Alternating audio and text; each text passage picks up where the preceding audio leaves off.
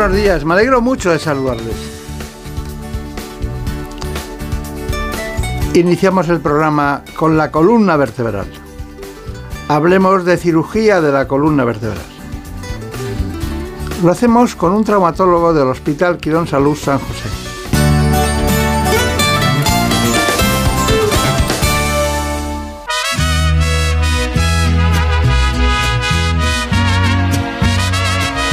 Como siempre está con nosotros Marta López Llorente. Y también, como no, en la dirección técnica José Luis López. Desde el día en que te miré, ibas bien acompañada, ibas con el de la mano, de repente te reías de reojo me mirabas. Iniciamos el espacio con este informe. En buenas manos. El programa de salud de Onda Cero. Dirige y presenta el doctor Bartolomé Beltrán. La columna vertebral proporciona soporte estructural al tronco y rodea y protege la médula espinal. Además, aporta puntos de unión para los músculos de la espalda y para las costillas. Para permitir el movimiento, la columna vertebral tiene que ser flexible. Por eso no está compuesta por un solo hueso, sino por 33 vértebras separadas, dispuestas una encima de otra y sostenidas por un sistema de músculos y ligamentos. Unos cartílagos, los discos vertebrales, situados entre una vértebra y la siguiente, tienen la función de absorber los impactos durante actividades tales como caminar, correr y saltar, permitiendo la flexión y extensión, hay varios problemas que pueden alterar la estructura de la columna o lesionar las vértebras y el tejido que las rodea. Entre ellos están infecciones, traumatismos, tumores, enfermedades como la espondilitis anquilosante y la escoliosis o los cambios óseos frutos de la edad, como la estenosis espinal o las hernias discales. Estas enfermedades provocan dolor cuando se presionan la médula o los nervios y también pueden limitar el movimiento. El tratamiento varía según la enfermedad, pero algunas veces incluyen aparatos ortopédicos para la espalda y cirugía. Bueno, la verdad es que va a hablarnos de esta técnica y de muchas otras cosas en relación precisamente con la causa más frecuente de baja laboral junto con las manos en el mundo. Por eso los traumatólogos y ortopedas tienen tanto interés en conocer los últimos avances y se pasa la vida aprendiendo nuevas técnicas quirúrgicas. Bueno, hoy está con nosotros alguien que no es un nombre habitual, pero nació en Madrid, el Geadi, el doctor El Geadi. Bueno, el doctor El Geadi es alguien que le preocupan mucho estas cosas y ha ido avanzando, dando clases en distintos países del mundo. Pero a mí me gustaría que nos contara eso de la torre endoscópica, el Rigo Spine. ¿Qué es eso?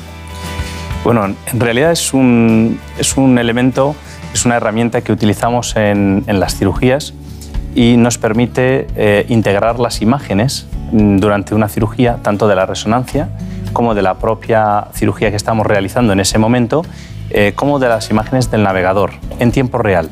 Entonces, integramos todas esas imágenes de tal modo que toda la información sobre ese paciente en tiempo real la está viendo el cirujano y eso le da pues tanto el punto de acceso como... en tiempo real. Sí, es decir, está constantemente, en, sabe perfectamente qué puntos está tocando, en qué, relación, o sea, en qué zona relacionada con los nervios, la médula o el tejido blando está en cada momento, en cada instante. Y eso mejora la efectividad de la cirugía, reduce los tiempos y la seguridad para el paciente sobre todo. Claro, claro. O sea que estamos aquí en pacientes que usted une la radiografía, la resonancia, la endoscopia, todo junto en una pantalla. Eso es. Es difícil eso, ¿no? Sí, la verdad es que es, hace cinco o seis años sonaba algo muy lejano, muy difícil de conseguir y hoy se ha conseguido integrar y afortunadamente somos los primeros en tener ese tipo de torre y tecnología en nuestro quirófano. Dígalo, dígalo. Si lo digo yo parece aquí que estamos publicitándole. Ah, es el primer caso que tienen en España Eso es. de esta tecnología. Efectivamente.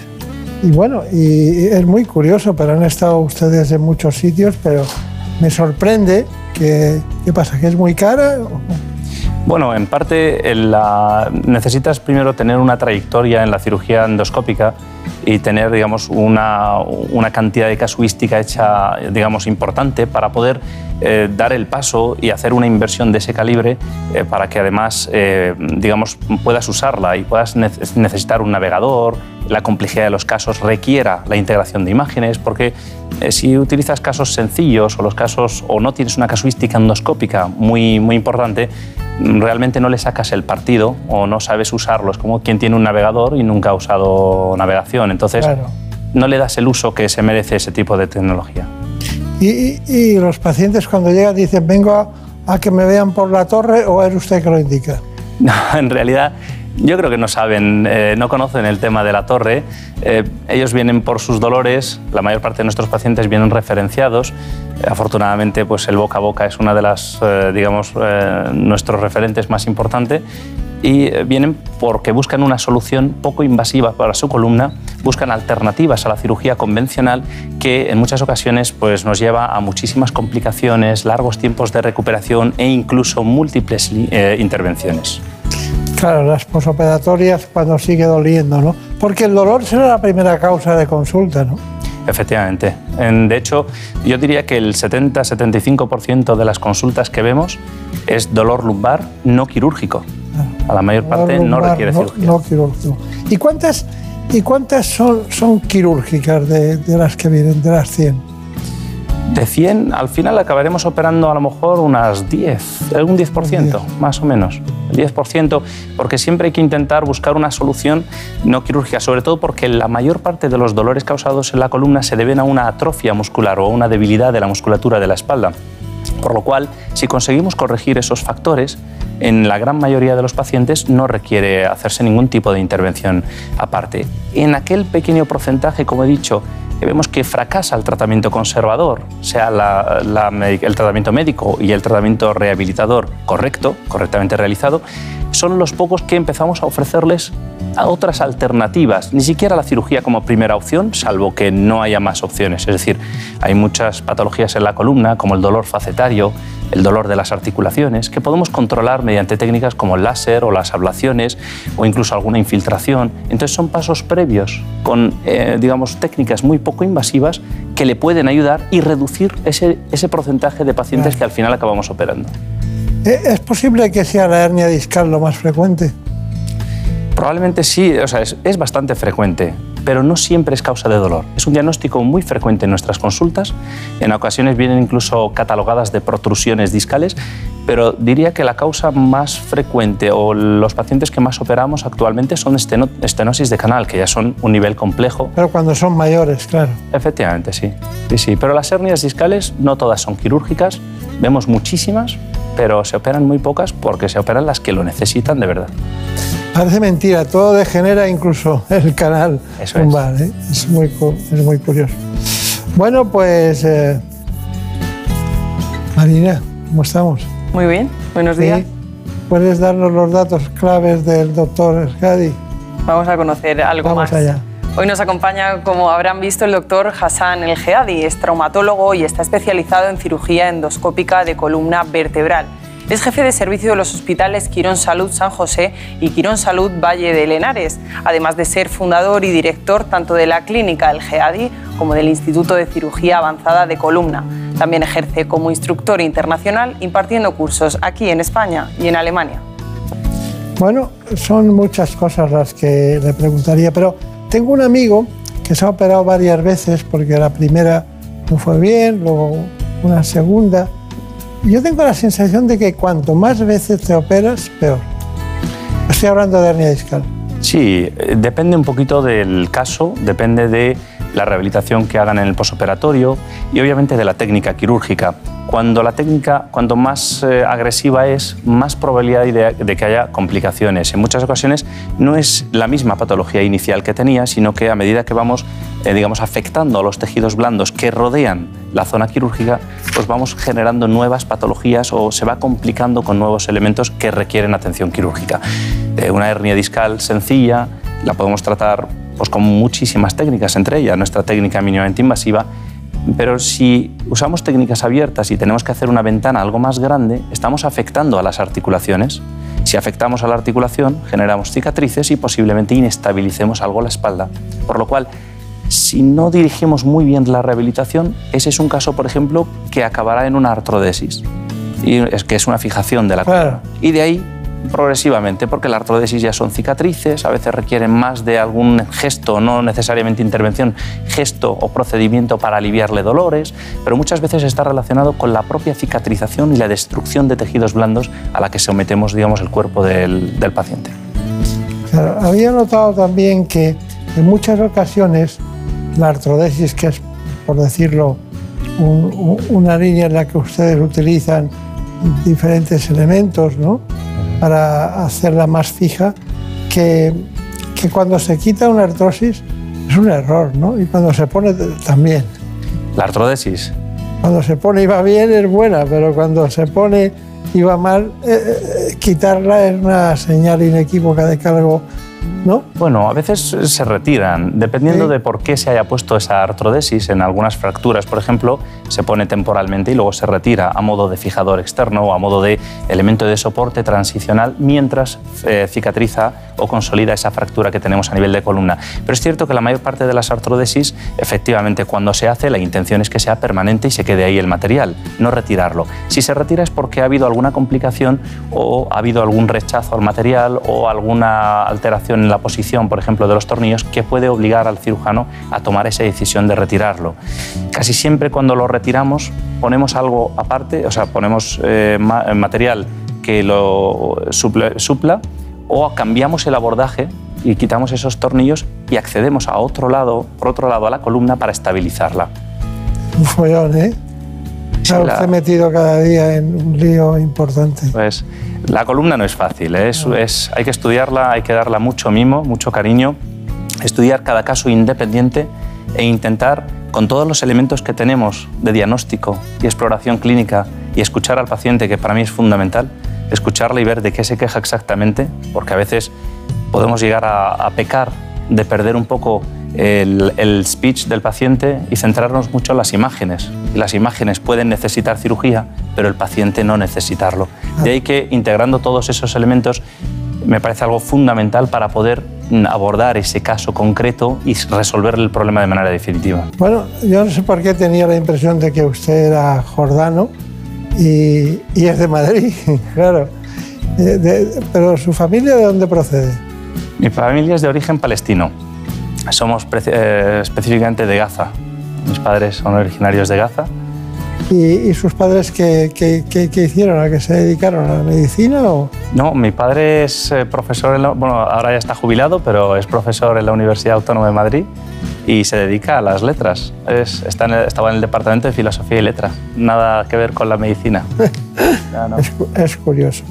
Bueno, tenemos un informe. Nosotros, lo que usted ha dicho, más algunas, eh, algunos elementos, ¿no? Que viene bien saber, queremos conocer la patología global de, de lo que es la columna vertebral. Bueno, tengo datos que dicen que hasta el 80% de la población tendrá dolor lumbar alguna vez en su vida. Pero ¿qué es más frecuente? La parte cervical, la parte lumbar. ¿Qué zona es la que usted tiene más incidencia de consulta? Pues la causa más frecuente de consulta sin duda es la columna lumbar. Pero sorprendentemente en los últimos años, y yo creo que viene motivado por el uso de los móviles y las tablets, estamos viendo un aumento de la patología cervical por la posición eh, del cuello, por la posición de la cabeza. No hay más que mirar en, en el tren o en la calle cómo vamos todos, mm, pendientes del móvil, con una posición que fuerza mucho la flexión anterior del cuello, sobrecarga la musculatura, sobrecarga los discos y sobrecarga los ligamentos de los que hemos estado ahora mismo hablando. Entonces eso ha hecho que la incidencia en patología cervical haya aumentado, pero definitivamente lo que más vemos siempre es, es lumbar. La gente tarda en ir, ¿no? Yo creo que cada vez somos más conscientes, o sea, cada vez la gente es más consciente de que eh, tiene que consultar pronto. Eh, cuando hay dolores, pues mm, lo ideal es esperar uno o dos días, ver si se mejora o no. También la naturaleza del dolor manda mucho, pero somos más conscientes, consultamos cada vez más, más pronto. Y eso, un diagnóstico precoz y coger las cosas a tiempo, nos permite incluso a veces orientar al paciente sin tener que hacerle absolutamente nada, simplemente orientarle por el buen camino. Está bien. Bueno, eh, Brenda Armida estuvo en, precisamente con usted, estuvo en su clínica y nos confeccionó el perfil del paciente que nos lo presenta eh, nuestra querida Marina Montiel. Nos hemos ido una vez más a quirófano, pero antes queremos que vean cuál es la patología que tiene este paciente a través de unas imágenes diagnósticas que nos muestra el doctor El Geadi. El caso de hoy es el caso de una paciente en los 40 años de edad, eh, joven, deportista, activa y sufre de repente un dolor agudo que va en progresión y va aumentando que ha fracasado con ella tanto el tratamiento médico como el tratamiento rehabilitador y tras hacer una valoración global del, caso clínico con las pruebas de imagen hemos visto la necesidad de hacerle una pequeña cirugía para resolver el caso. Eh, su caso es una hernia discal entre la cuarta vértebra lumbar y la quinta que no es de tamaño grande, es muy pequeñita, pero justo está localizada en la zona donde pasan tanto la rama saliente como la pasante y eso le está produciendo un intenso dolor en la parte posterior de la pierna que alcanza en algunas ocasiones la planta del pie.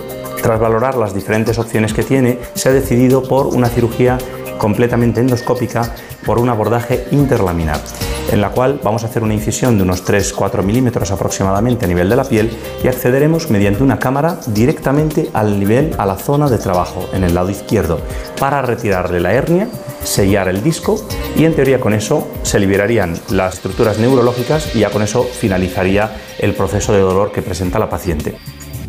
Bueno, eh, tengo un interés muy especial en en el asunto de la torre endoscópica y la intervención quirúrgica con lo que usted llama la torre de endoscopia, ¿no? y que es el, el Rixo Spice. Qué bien que la medicina esté tan diversificada en todos los lugares y en todos los sitios, ¿no? ¿No le parece interesante?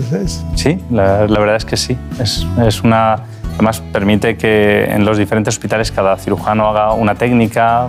La verdad es que siempre aprendemos nuevas cosas de los compañeros, pero sí, la diversidad es, es buena. ¿Qué ventaja le ve a esta, a esta cirugía? Es una pregunta que podría llevarnos horas contestar. Yo soy un apasionado de la cirugía endoscópica. Es... Pero cuidado, pero usted no opera algo porque le guste, sino algo porque lo está indicado. Efectivamente, pero como técnica, estamos hablando de técnica quirúrgica. Como técnica es una técnica maravillosa. Los que hemos pasado de cirugía abierta, convencional, a cirugía endoscópica, cuando ves la diferencia en términos de sangrado, de comodidad, de estrés de la coronaria del cirujano, como digo, eh, es, es, como comparar el, el cielo con la tierra.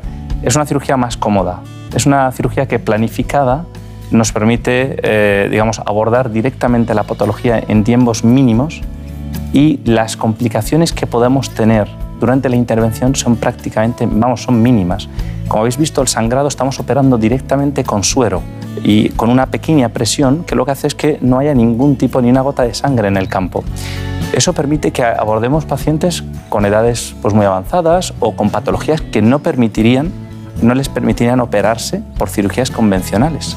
Y sin embargo, con esta, como no hay sangrado, no hay inestabilización hemodinámica, no, no, le hacemos tampoco daño al paciente como para que requiera un nivel de anestesia muy profunda, entonces hace que podamos abordar más patologías y llegar a más pacientes. Bueno, está usted entusiasmado con, con, con, la técnica endoscópica. Bueno, hay una cuestión y es que nosotros tenemos mucho interés en conocer el testimonio. El testimonio es la única verdad para demostrarnos a todos lo que pasó. Es el caso que tenemos ahora. Pues sí, lo que más nos interesa ahora es ver qué pasa tras realizar una intervención y para ello les presentamos a Pilar y a Juan Vicente. Ellos nos cuentan dos historias muy distintas, pero con algo en común. Para ambos la operación fue todo un éxito. Para ella todo comenzó con un dolor en la pierna que no mejoraba ni con medicación. Y tras algunas pruebas estaba claro. Tenía una estenosis de canal severa y lo estaba obstruyendo todos los nervios. Pilar tenía que operarse cuanto antes o habría un gran riesgo de quedarse paralítica.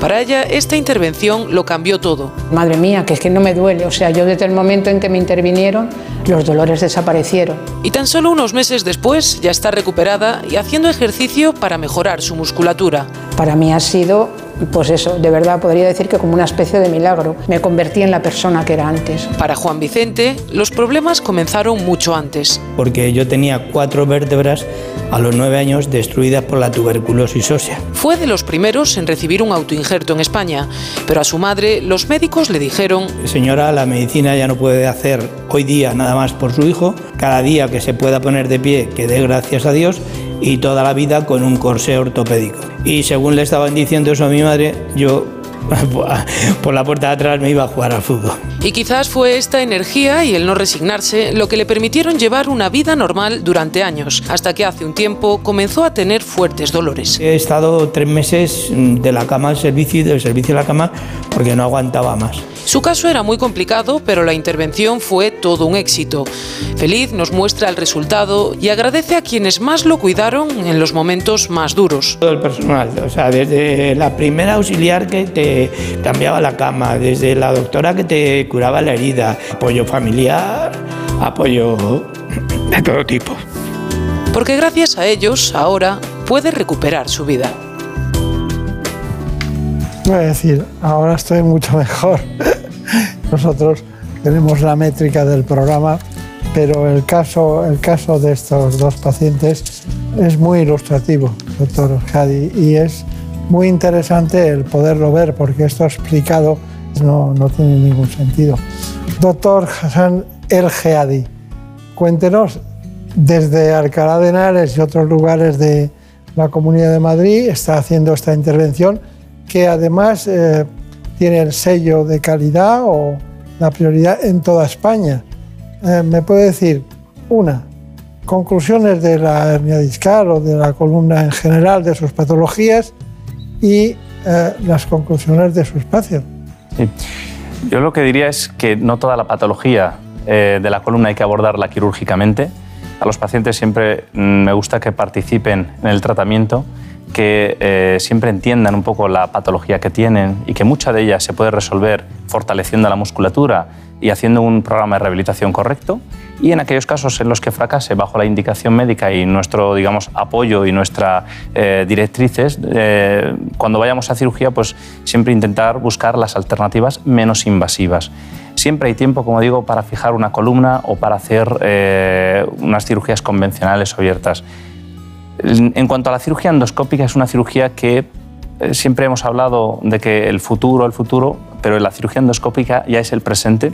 Es una cirugía que minimiza los riesgos, que permite que podamos llegar a todos aquellos pacientes que por alguna patología o por edad se les contraindica unas cirugías convencionales, nos permite ser muy poco agresivos, nos permite una rápida recuperación, tanto para retorno a la actividad deportiva o al retorno a la, a la actividad laboral, o como hemos visto a nuestros pacientes, para hacer una vida tranquila, sin dolor.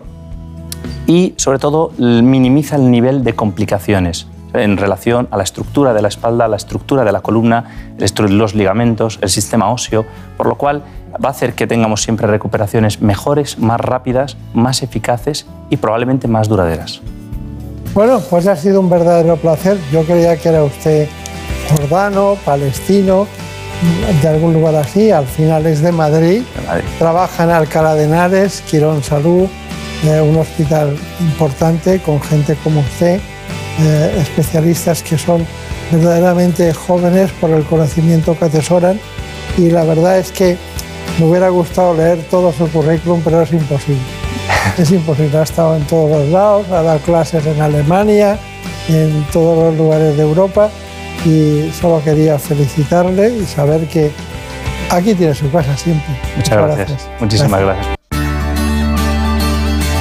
En buenas manos. El programa de salud de Onda Cero. Dirige y presenta el doctor Bartolomé Beltrán. Es lógico. Murprotec, empresa líder en la eliminación definitiva de las humedades, patrocina la salud en nuestros hogares. Un día descubres que tienes humedades en techos, paredes, están por todas partes. ¿Qué puedes hacer? Llama a Murprotec. Llama, al 930 1130 o entra en murprotec.es. Si con las humedades te las tienes que ver, ¿qué puedes hacer? Llama a Murprotec. 930 1130. Murprotec. Cuidando tu hogar, cuidamos de ti. Mira, tenemos que hablar. Lo nuestro no funciona. Cada vez estoy más cansado. Se me hace todo un poco cuesta arriba. Cuando veo que volvemos a empezar, me puede la pereza. Sé que llevamos toda la vida juntos, pero no tenemos futuro. Es pensar en el día de mañana y... Si tú también quieres romper con la rutina, por fin no es lunes, con Jaime Cantizano. Los fines de semana desde las 8 de la mañana y siempre que quieras en la web y en la app. Onda Cero, tu radio. ¿Qué se sabe de los muertos del río Magdalena? En este río situado en Colombia aparecen cadáveres a diario, víctimas de la guerra que ha sufrido el país en las últimas décadas. Nadie lo reclama. Se les denomina NN, cuerpos no identificados. Son recogidos por personas que no tienen ninguna relación con ellos y se les otorga un poder casi mágico, llegando a creer que sus almas son capaces de realizar milagros. Una historia de la que hablaron en La Rosa de los Vientos. Si no escuchaste el programa o quieres volver a escuchar cualquier sección a la carta, entra en la web y en la app de Onda Cero. No te pierdas nada. Onda Cero, tu radio. Noticias fin de semana. Esto es lo que está pasando ahí fuera. Toda la actualidad con Juan Diego Guerrero. Con presencia del presidente del gobierno que hemos Estamos ya en el Reino Unido con Celia Maza. En el Reino Unido el Partido Conservador. En Israel con Hanna Beris. En Israel la semana que Rusia, Xavi Colás. A muchos rusos les ha pillado desprevenidos. Vamos ahora hasta Italia, Darío Menor. En Italia la sentencia del El enviado especial de Onda Cero a este viaje presidencial en Montreal. Juan de Dios Colmenero, buenos días. Buenos días aquí en Montreal, Noticias fin de semana. Sábados y domingos a las 7 de la mañana y a las 2 de la tarde. Y siempre que quieras, en la app y en la web de Onda Cero. Te mereces esta radio. Onda Cero, tu radio. Luis me ha dicho que baja en 5 minutos. Conociéndolo, calculo que me hará esperar media hora. Saliendo menos 5 llego de sobra. Y me da tiempo a regar las plantas, sacar al perro y tirar la basura, que luego da más pereza. Si eres de analizar cada jugada, eres de Radio Estadio. Escucha toda la información deportiva en Radio Estadio con Edu García. Todos los fines de semana y en todas las grandes citas deportivas. Onda Cero, tu radio. En buenas manos. El programa de salud de Onda Cero. Dirige y presenta el doctor Bartolomé Beltrán.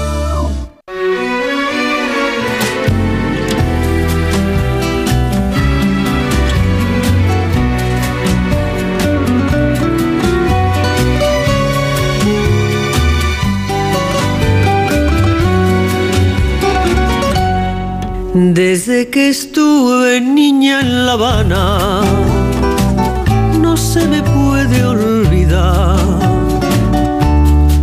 Esta es María la Portuguesa. De mi ventana, tacita lejana.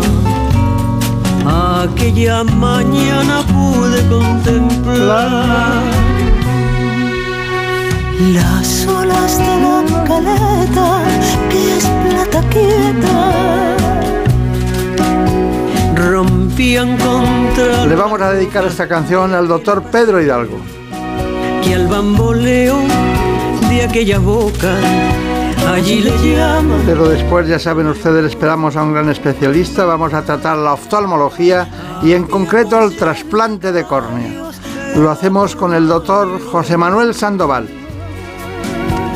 Sonaban por la alameda por puerta tierra y me traían ahí tierra mía Así que nos vamos a Málaga. mismo son el son de los puertos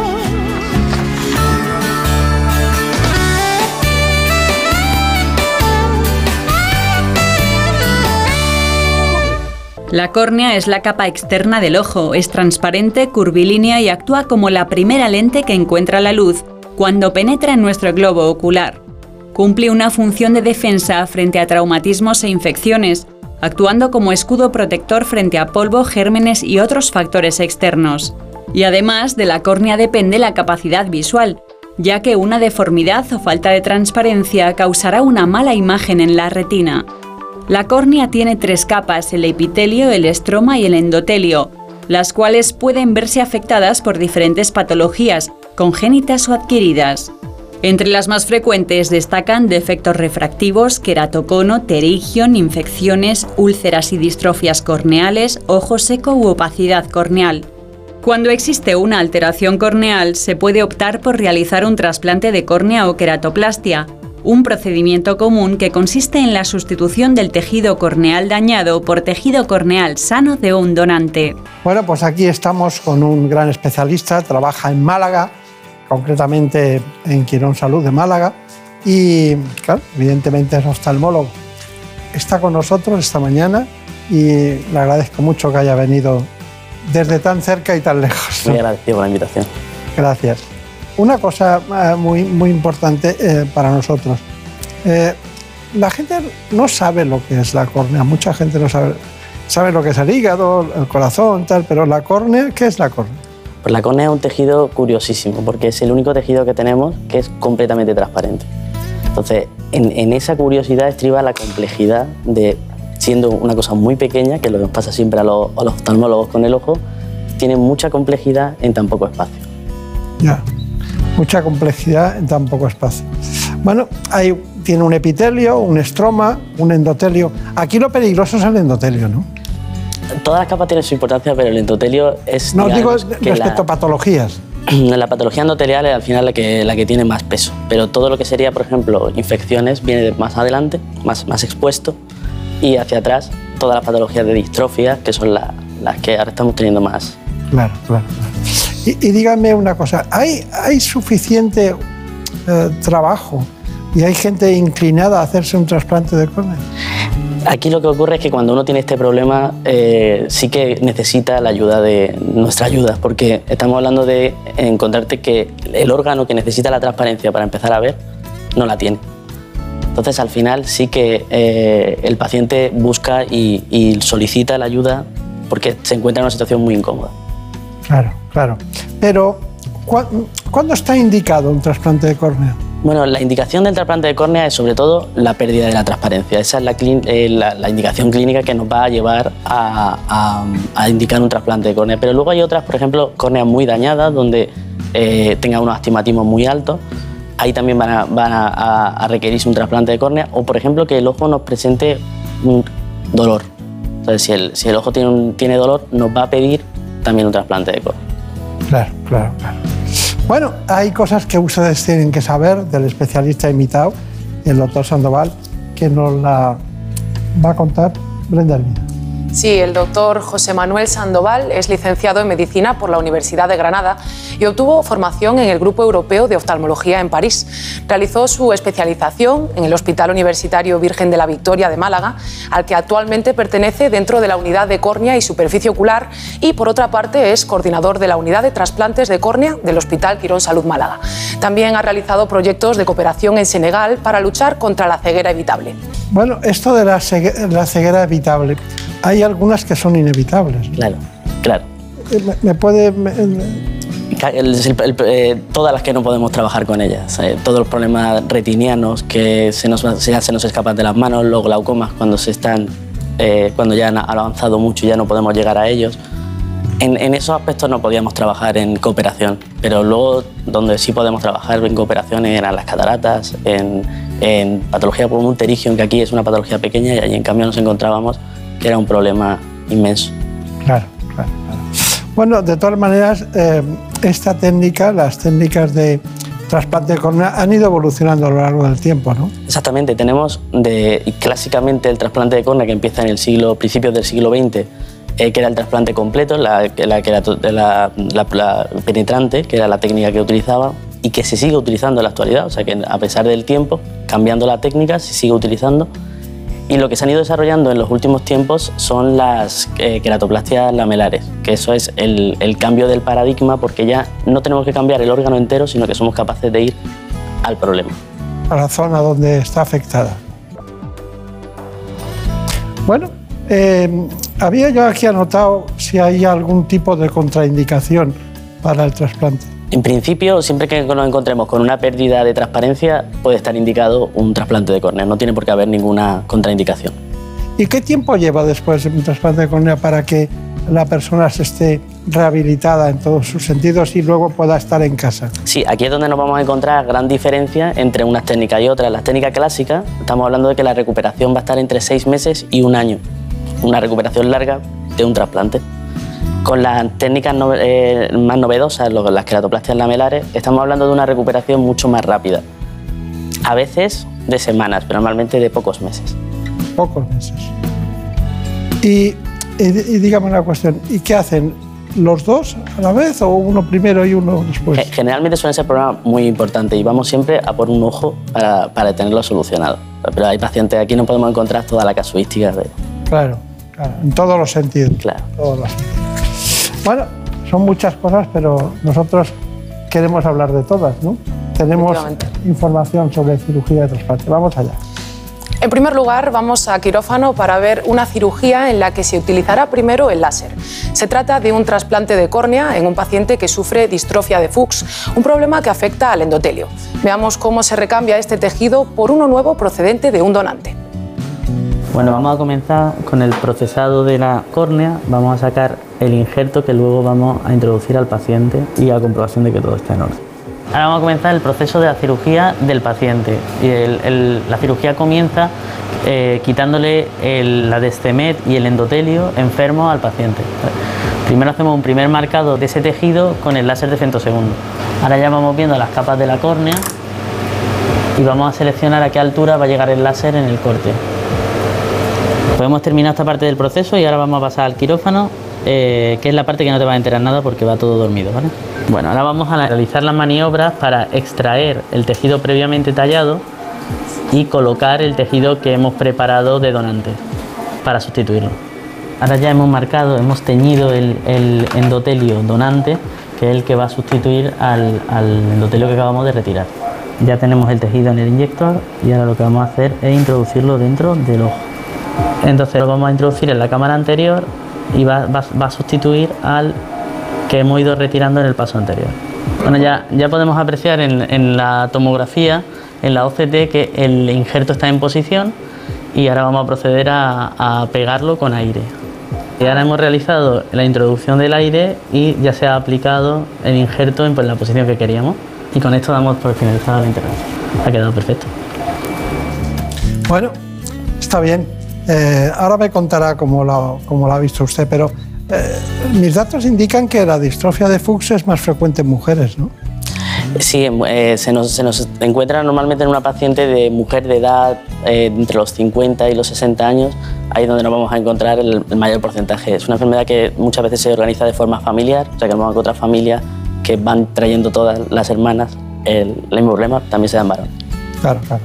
¿Y, y- y qué ha visto usted en la intervención? ¿Cómo lo ha visto?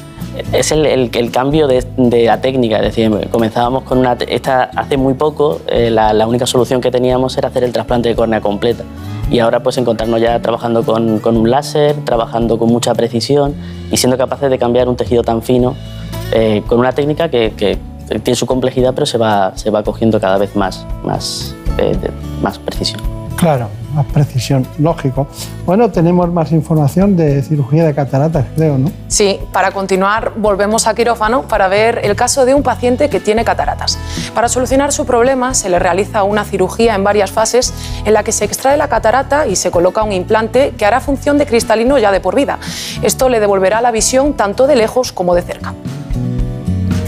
Ahora vamos a empezar la cirugía y vamos a empezar haciendo docking, que es fijar la postura del paciente para que el láser pueda trabajar.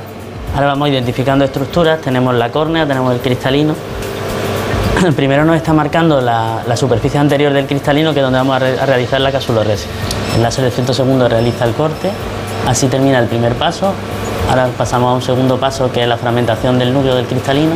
Y en un tercer paso vamos a realizar la incisión principal y la paracentesis. Ahora vamos a pasar al quirófano a realizar lo que es la cirugía.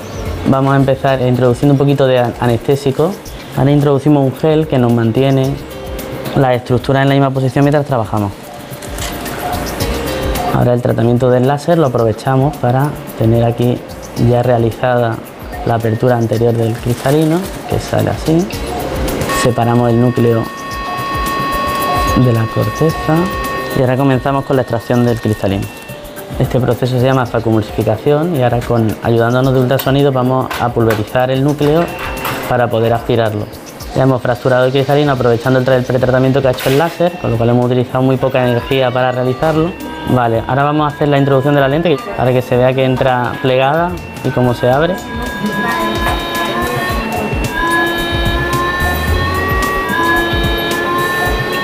Cerramos las incisiones con suero, hidratando los bordes, se aproximan y ya se queda completamente sellado el ojo.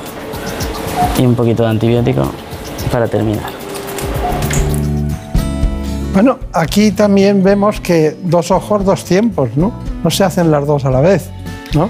Bueno, en, en el caso de la catarata, lo que nos está pasando con una cirugía que re- realizamos tanto, es que en ocasiones sí que podemos incluso buscar eh, realizar cir- la cirugía bilateral eh, consecutiva en alguna ocasión. Pocas. Pocas. Nos sigue gustando más ir primero a un ojo y luego al otro. Claro, claro. Bueno, de todas maneras, las, las cataratas son muy frecuentes. Es la operación quirúrgica más frecuente que hay en el mundo, ¿no? Y también en España. Y estamos hablando de que en España eh, estamos 450.000, 500.000 al año se operan de cataratas. Ustedes eh, son una- un conjunto de especialistas que pueden hacerlo. Pero mm, es que hay mucha población que es capaz de tener esta posibilidad, este, este tratamiento, pero también hay mucha gente que llega, ¿por qué? A la catarata. La catarata, lo, solemos decir que si vivimos lo suficiente, todos vamos a tener catarata. O sea, igual que nos llegan los, en torno a los 40, 45 años, nos llega la presbicia y ese no deja a nadie atrás, la catarata es un poquito los- la siguiente etapa de, de la vida. Entonces, esa es la, la causa por la que nos encontramos con tantísimos pacientes que eh, muchas veces el paciente quiere saber si haber estado más expuesto a los ordenadores o al sol o alguna circunstancia concreta le ha podido llevar a desarrollar las cataratas. Pero al final es, un- es que es una condición, vamos llegando a ella todos conforme vamos llegando a, a una edad. ¿Y la causa más frecuente es la, la diabetes, por ejemplo, la hipertensión? o- Exactamente, hay, hay mu- muchas causas que favorecen que venga, por ejemplo, la catarata antes. Eh, pues un diabético o un traumatismo puede hacer que, que la catarata aparezca en una edad que no es la, la más frecuente, pero la catarata senil, que sería la catarata más habitual que nos encontramos, viene por la edad. Claro, claro. Eh, ¿Normalmente saben que tienen cataratas o llegan a la consulta y usted descubre que tienen cataratas? saben que algo les pasa. Saben que algo les pasa porque están empezando a tener problemas en sus actividades diarias. Eh, al final, eh, eh, la catarata, al afectar a la visión, empieza a afectarnos a cosas que consideramos imprescindibles. Empezamos a tener problemas para, la conducción, empezamos a tener problemas para actividades que consideramos que son necesarias. Y ahí es cuando viene la consulta y, y encontramos que frecuentemente la catarata es la causa del problema. Debe ser rápida, ¿no? La recuperación. Esa es una de las cosas que se, que se está avanzando mucho más, o sea, en los últimos tiempos. Eh, ahora mismo la recuperación de la cirugía de la catarata estamos hablando de días. Eh, y eso es una, una ventaja espectacular para, para el paciente que se encuentra con un problema importante de visión y en poco tiempo está encontrándose, realizando su vida habitual. Claro, claro, claro. Bueno, eh, técnicas, cataratas, tecnologías, pero no hemos hablado de los, de los de cuando hacen eh, algún tipo de, de introducción en el sentido de que po- podemos sustituir la catarata, la podemos sustituir por una lente que funcione maravillosamente bien. ¿Cómo lo llaman ustedes? Eh, una lente intraocular sería la, Una lente. Una lente. una len- Bueno, la, la la- lentilla le llama al paciente. ¿Y con cuántas cosas se puede combinar? Por ejemplo, una catarata, se soluciona la catarata con una lente intraocular.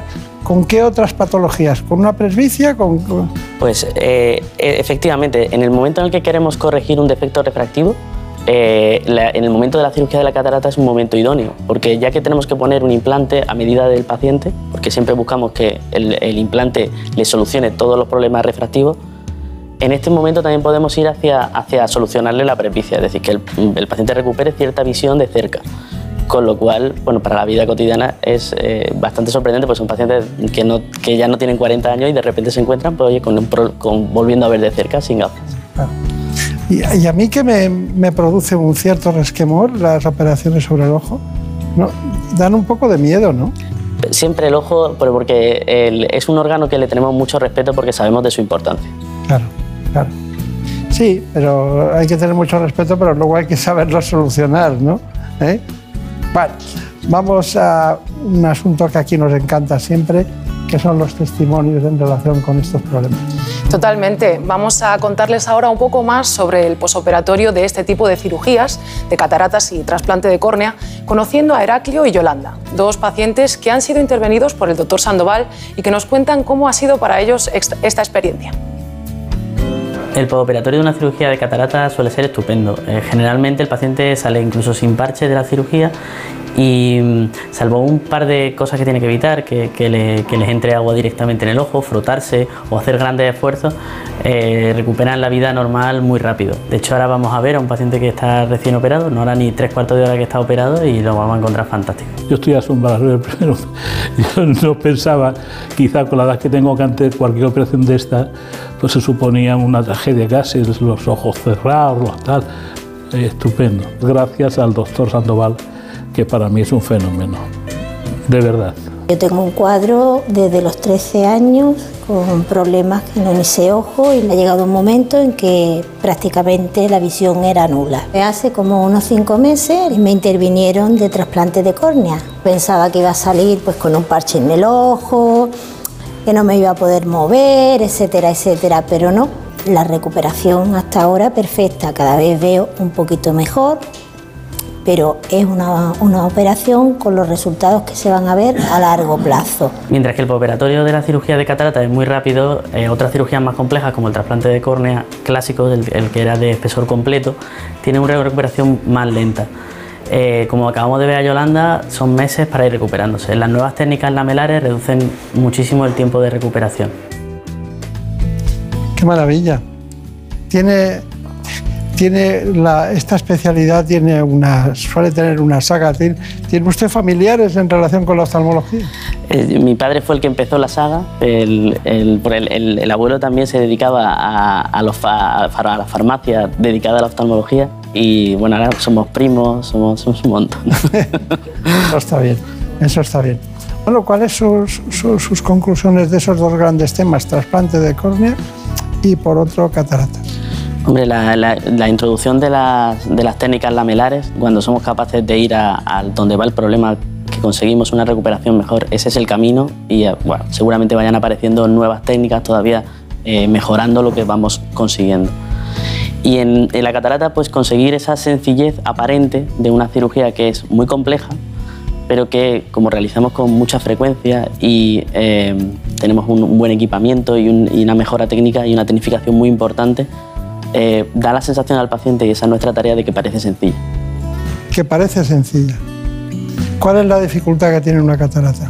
La catarata es una cirugía de 20 minutos donde puede pasar cualquier cosa, pero en un porcentaje altísimo de, de ocasiones todo sale perfectamente. Y ese es nuestro, nuestro trabajo.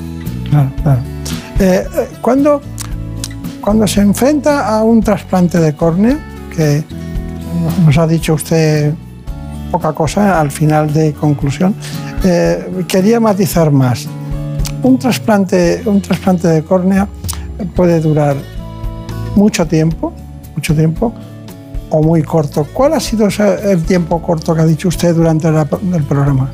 El tiempo de recuperación más, breve, eh, pues yo he tenido un paciente que en una semanita estaba recuperado de su cirugía.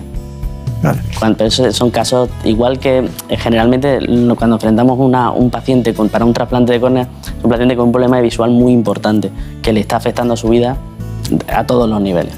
Y de repente consigue a, a través de la transparencia que, su visión vuelva y una larga rehabilitación visual. Esa es lo que generalmente nos encontramos el paciente medio. Claro, claro. Ustedes cuentan también, me imagino, con eh, el apoyo de la, de la medicina interna de la, de- para patologías determinadas que son muy concluyentes a la hora de valorar una catarata, ¿no? Eh, el- eh, cuando cuando ¿Qué nos- hacen ustedes cuando tienen una catarata como consecuencia de una diabetes? Tra- Tratarán también la diabetes, ¿no? Correcto, o sea, el- el- somos médicos eh, y a- aunque tenemos una especialidad que mm, el ojo parece que estu- estuviera fuera del cuerpo, casi todo lo que pasa en el ojo es consecuencia de lo que pasa en el resto del cuerpo. Eh, el trato con los internistas y con los reumatólogos, por ejemplo, en, en los casos de uveitis es frecuentísimo. Y si encontramos a través de la retina, muchas veces es la puerta, es la ventana que da el, orga- el- el sistema, vis- el- el sistema nervioso central. Y muchas veces nos encontramos una hipertensión o una diabetes explorando un fondo de ojo. Está muy bien. Pues muchísimas gracias por haber venido de Málaga, que tenga mucha suerte y que la saga continúe como, como está. Muchas gracias. Un placer.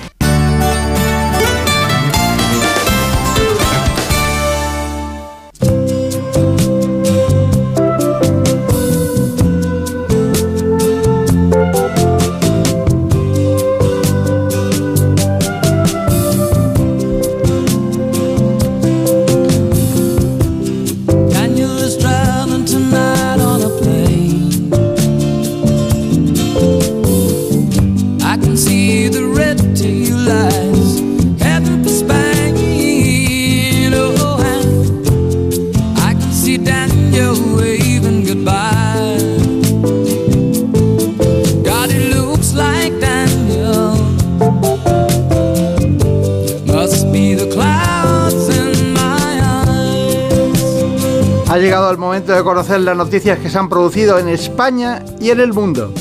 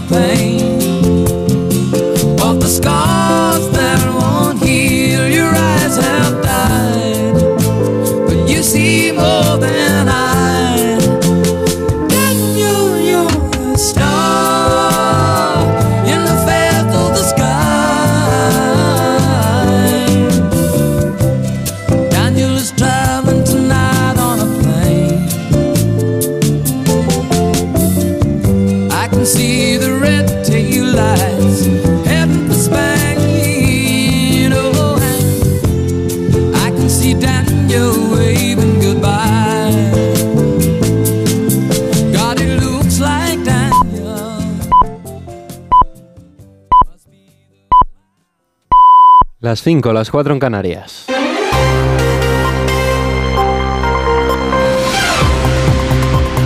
Noticias en Onda Cero. Saludos, buenas noches. En el Consejo de Ministros de este lunes, el Gobierno va a declarar zonas afectadas gravemente por emergencias de protección civil de hasta nueve comunidades autónomas. Lo hará después de las graves consecuencias de la dana que afectaba a nuestro país durante el pasado 2 de septiembre. Así lo ha anunciado la ministra en funciones de Política Territorial ante el Pleno de la Federación Española de Municipios y Provincias, que por cierto ha renovado sus órganos de gobierno después de que el PP fuera el partido más votado en las elecciones municipales del pasado 28 de mayo. Vamos a llevar al Consejo de Ministros la declaración de zona eh, gravemente afectada por emergencias de protección civil de todas las zonas que fueron afectadas por las últimas danas y donde lamentablemente no solo tenemos que lamentar los daños físicos o materiales, sino también tuvimos que lamentar daños personales. Ese nuevo acuerdo ya estará encima de la mesa de gobierno de ministros y ministras el próximo lunes para dar luz verde a esa ayuda que se nos demandaba por parte de las comunidades autónomas y de los ayuntamientos. En este domingo estará marcada por el acto convocado por el Partido Popular contra una posible ley de amnistía. La secretaria general de la formación del PP ha hecho un llamamiento a la ciudadanía para que acudan a la madrileña plaza de Felipe II, donde los populares esperan reunir a cerca de 10.000 personas. Cuca Gamarra considera que este acto es una buena oportunidad para rebelarse y para defender la igualdad de los españoles ante la ley, informa Carlos León. La secretaria general del Partido Popular, Cuca Gamarra, ha realizado un llamamiento a participar en la manifestación convocada para las 12 de esta mañana en la Plaza de Felipe II de Madrid.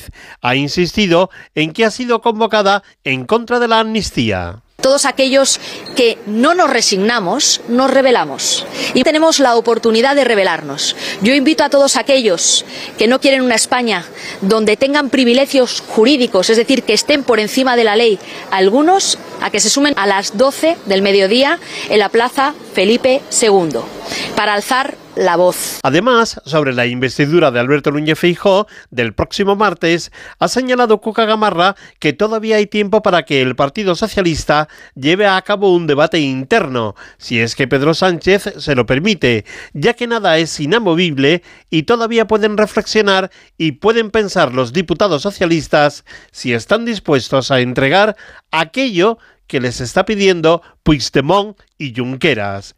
En Crónica Cultural, la cineasta Carla Simón recibía este sábado de manos del ministro de Cultura y Deporte el Premio Nacional de Cinematografía. Simón agradecía este reconocimiento reivindicando el cine independiente, su libertad creativa y su evolución artística. El galardón se le ha entregado en el marco de la 71 edición de un festival de cine de San Sebastián que para hoy tiene otros protagonistas. Onda Cero San Sebastián, Antonia Madoz. Este domingo se presenta en San Sebastián con un estreno muy esperado y una película que ha causado sensación entre los críticos. Hablamos de Anatomie d'un shoot y de Fingernails. En el primero de los casos, una cinta de la directora francesa Justine Trier, una cinta enmarcada dentro de la sección Perlac, de más de dos horas sobre la muerte repentina de Samuel, marido de Sandra y padre de Daniel, que abrirá la veda a la especulación y a la búsqueda de culpables sin ningún tipo de consideración. La película, aclamada como nunca en el país galo, se espera con mucha expectación. Y sobre la segunda película, Fingernails, traducido como Esto va a doler, una historia de amor y tecnología, de los problemas del amor y la tecnología y de los quebraderos de cabeza que trae la tecnología cuando se mezcla con el amor. Dirigida por el cineasta griego Christos Nikou, confiesa no saber nada sobre el amor. I don't know what is love. And I don't know if we know. Esto va a doler si compite dentro de la sección oficial. Quedan tan solo dos pases para disfrutar de una película atemporal y reflexiva que ha sorprendido y gustado a partes iguales a los expertos en San Sebastián.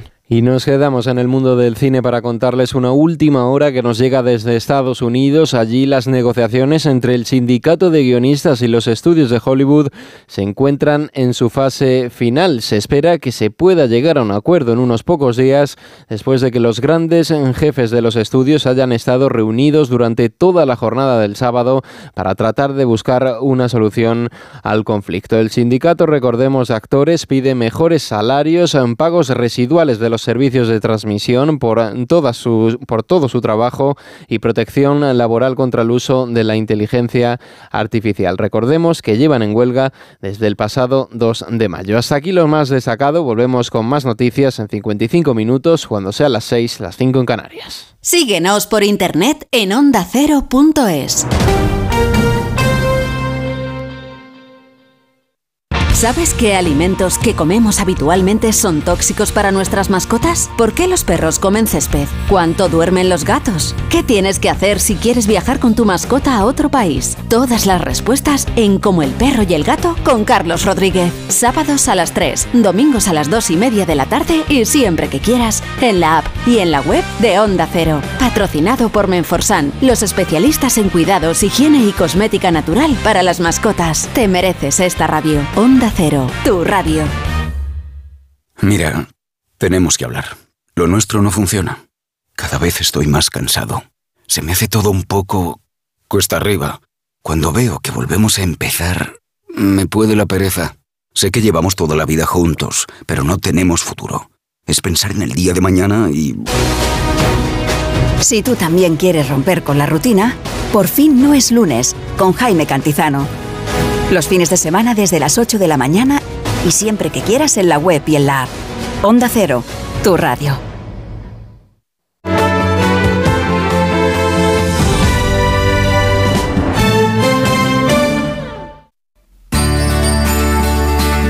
En buenas manos. Doctor Bartolomé Beltrán. Onda Cero.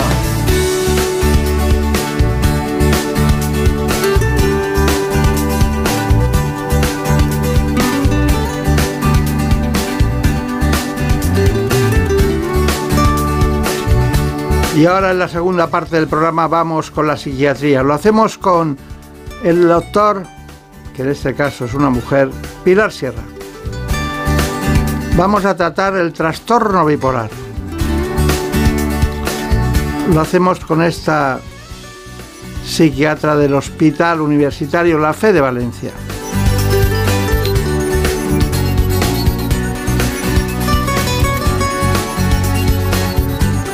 Afecta el trastorno a cerca de un millón de personas en España, pero casi la mitad está sin diagnosticar. Así que, antes cualquier otra cosa, vamos con el informe.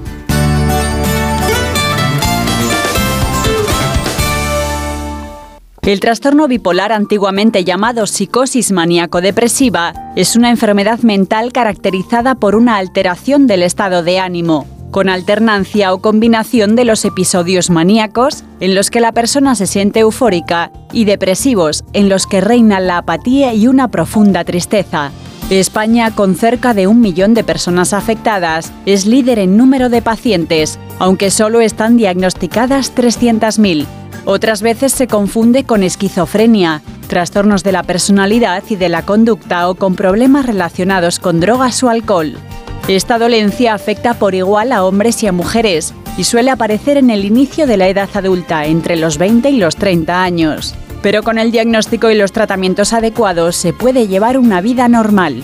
Lograr una detección correcta y precoz y luchar contra la estigmatización son los principales retos a los que se enfrentan tanto los profesionales como los afectados de trastorno bipolar. Muy bien, pues estamos eh, muy contentos, muy orgullosos de que esté con nosotros una de las grandes expertas españolas en un asunto muy importante que es el trastorno bipolar. Un millón de personas, la mitad está sin diagnosticar. Hoy conseguiremos que algunas le peguen con el codo y le digan, ves, tendrías que ir a la especialista en psiquiatría. Así está con nosotros la doctora Pilar Serrano.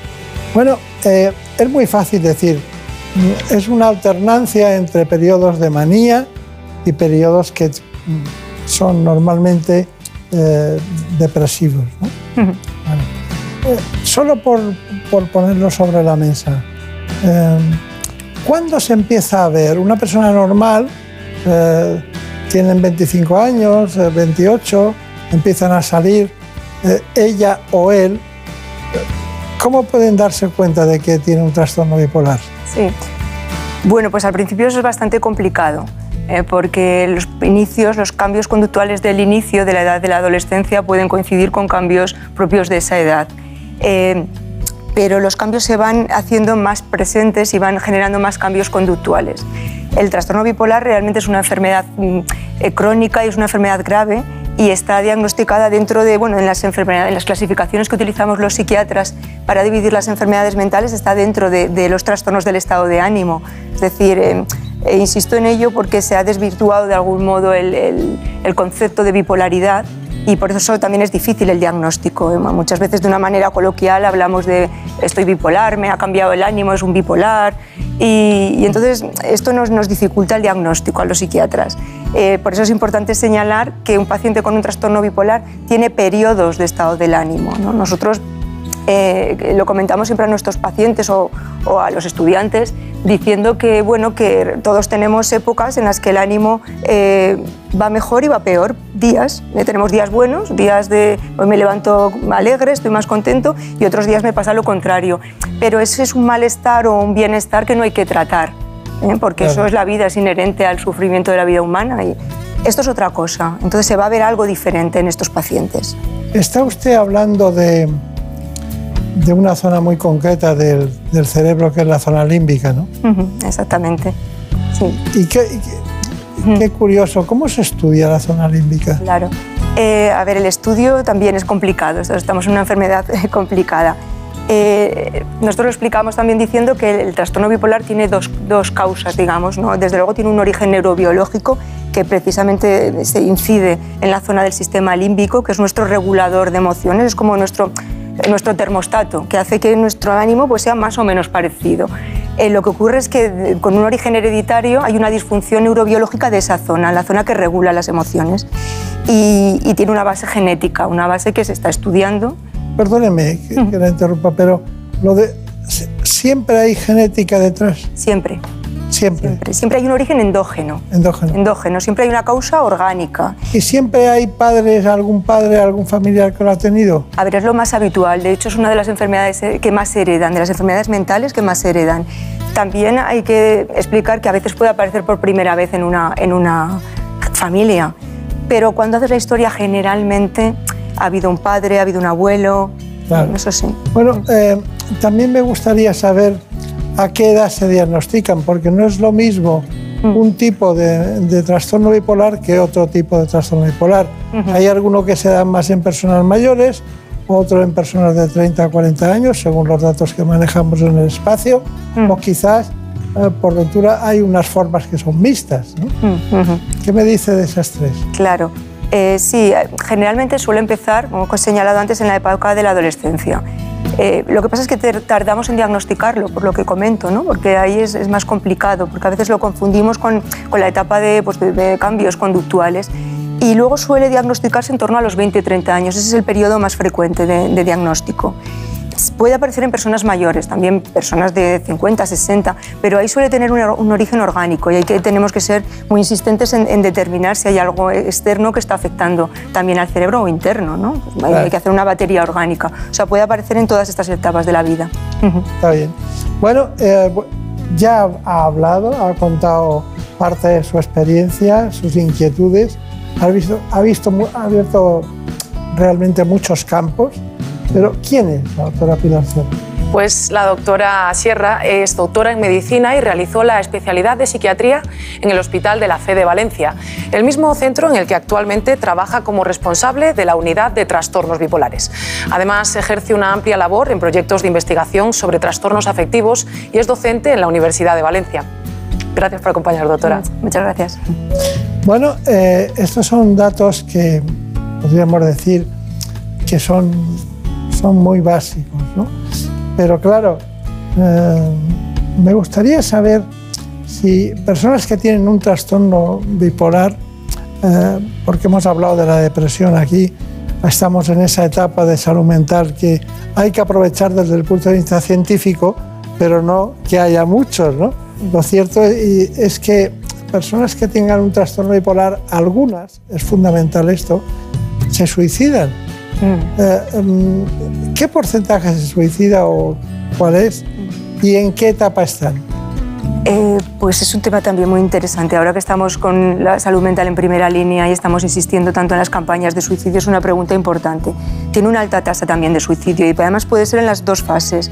Eh, Para hablar un poquito más de la clínica, nos podemos encontrar con un periodo en el que el paciente esté deprimido, con lo cual ahí eh, si va empeorando y no recibe tratamiento, sucedería lo mismo que en un paciente diagnosticado únicamente de depresión mayor y aparecerán ideas de suicidio y puede cometer un acto suicida, pero tampoco nos tenemos que olvidar de que puede te- cometer un acto suicida en, los- en las fases de manía, precisamente porque cuando empeoran puede haber síntomas psicóticos que les hagan pensar que tienen una serie de poderes o de, sí, de poderes que, que les hacen pues, ser, eh, pues bueno, mm, poder volar, por ejemplo, hacer cosas que, que no, no son ciertas. Con lo cual tenemos un riesgo acrecentado, el riesgo propio de los episodios depresivos y el riesgo propio de las manías, que es menor, pero que también podemos encontrarlo. Claro. O sea, que es, es alto, sí. De, de todas maneras, eh, además de que la mitad no están diagnosticadas, eh, hay muchas personas que por una razón o por otra tienen una pareja en un momento determinado de la historia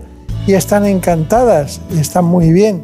Pero luego eso va evolucionando y yo noto que hay bastantes divorcios en, parejas como consecuencia de un trastorno bipolar. ¿Usted lo ha visto eso? Claro, es que eh, el trastorno bipolar hay que hacerse la idea que supone, son las dos caras de la misma moneda, ¿no? Entonces nos podemos encontrar con un periodo en que tengamos un compañero, un hijo, un padre que está eh, con una alegría patológica, exultante y al poco tiempo puede pasar a estar deprimido, hundido, metido en la cama. Claro, esto es muy difícil de encajarlo ¿no? en las relaciones, con lo cual es muy difícil. O sea, hay, hay mucho porcentaje de suicidio y de, de divorcios, hay mucho porcentaje de pérdidas de la funcionalidad, eh, de las relaciones sociales y esto, claro, acaba afectando. Parece que estamos hablando de algo que no es medicina. Nosotros hacemos todo tipo de trastornos y patologías. ¿no? Parece como si usted no tuviera herramientas, no tiene tratamientos. Luego iremos a ese tema. Luego iremos a ese Tenemos, tema. tenemos, sí. Sí, y cada vez más. Y cada vez más, así que Pero hay algunos de ello, que sí. permanecen en el tiempo, desde 1800 y algo. ¿no? Pero me gustaría saber, tengo aquí anotado eh, este tema que me interesa. ¿Por qué no están diagnosticadas la mitad de las personas? Uno de los principales motivos es el estigma, porque eh, no se acude al psiquiatra, no, no se acude. Eh, hay una- un gran ocultamiento, hay miedo al rechazo. Y eso yo creo que estamos avanzando mucho, sin duda, pero eso es un motivo del que, por el cual los pacientes no acuden. Uno es ese, sin duda. Vale, vale, vale.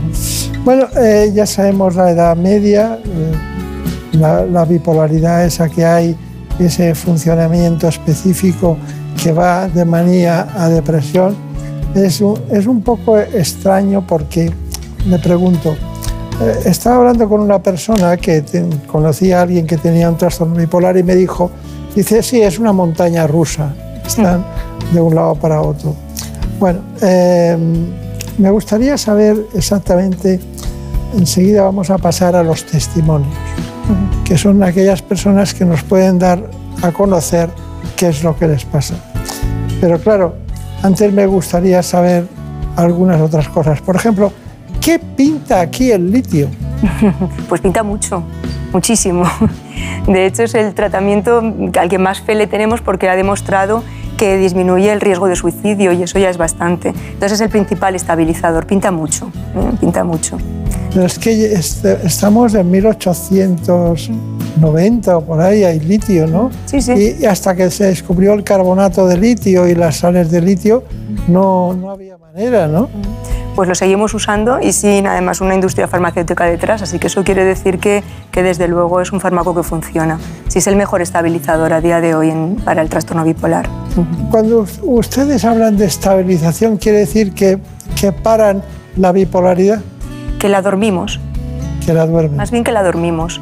Que intentamos con estos tratamientos que no haya tantos extremos o que los extremos sean más suaves, que los virajes entre la clínica depresiva y maníaca sean más leves o que permanezca muchos años dormida, que también lo podemos conseguir con los tratamientos. Claro, claro. Eh, eh, este tipo de, de personas también acuden a psiquiatras que han puesto en marcha mecanismos de tratamiento en los que combinan dos cosas, ¿no? Combinan una medicación determinada con el litio, ¿no? Eso pasa. Sí, co- combinar el litio, eh, lo habitual es que lleven un estabilizador los pacientes, pero en épocas que se descompensan sumamos otros tratamientos, es decir, reforzamos el litio y ahí entrarían los fármacos eh, antidepresivos y los antipsicóticos. O sea que son frecuentes las combinaciones personalizadas, claro. Antidepresivos, antipsicóticos y hasta antiepilépticos. Y hasta antiepilépticos, sí.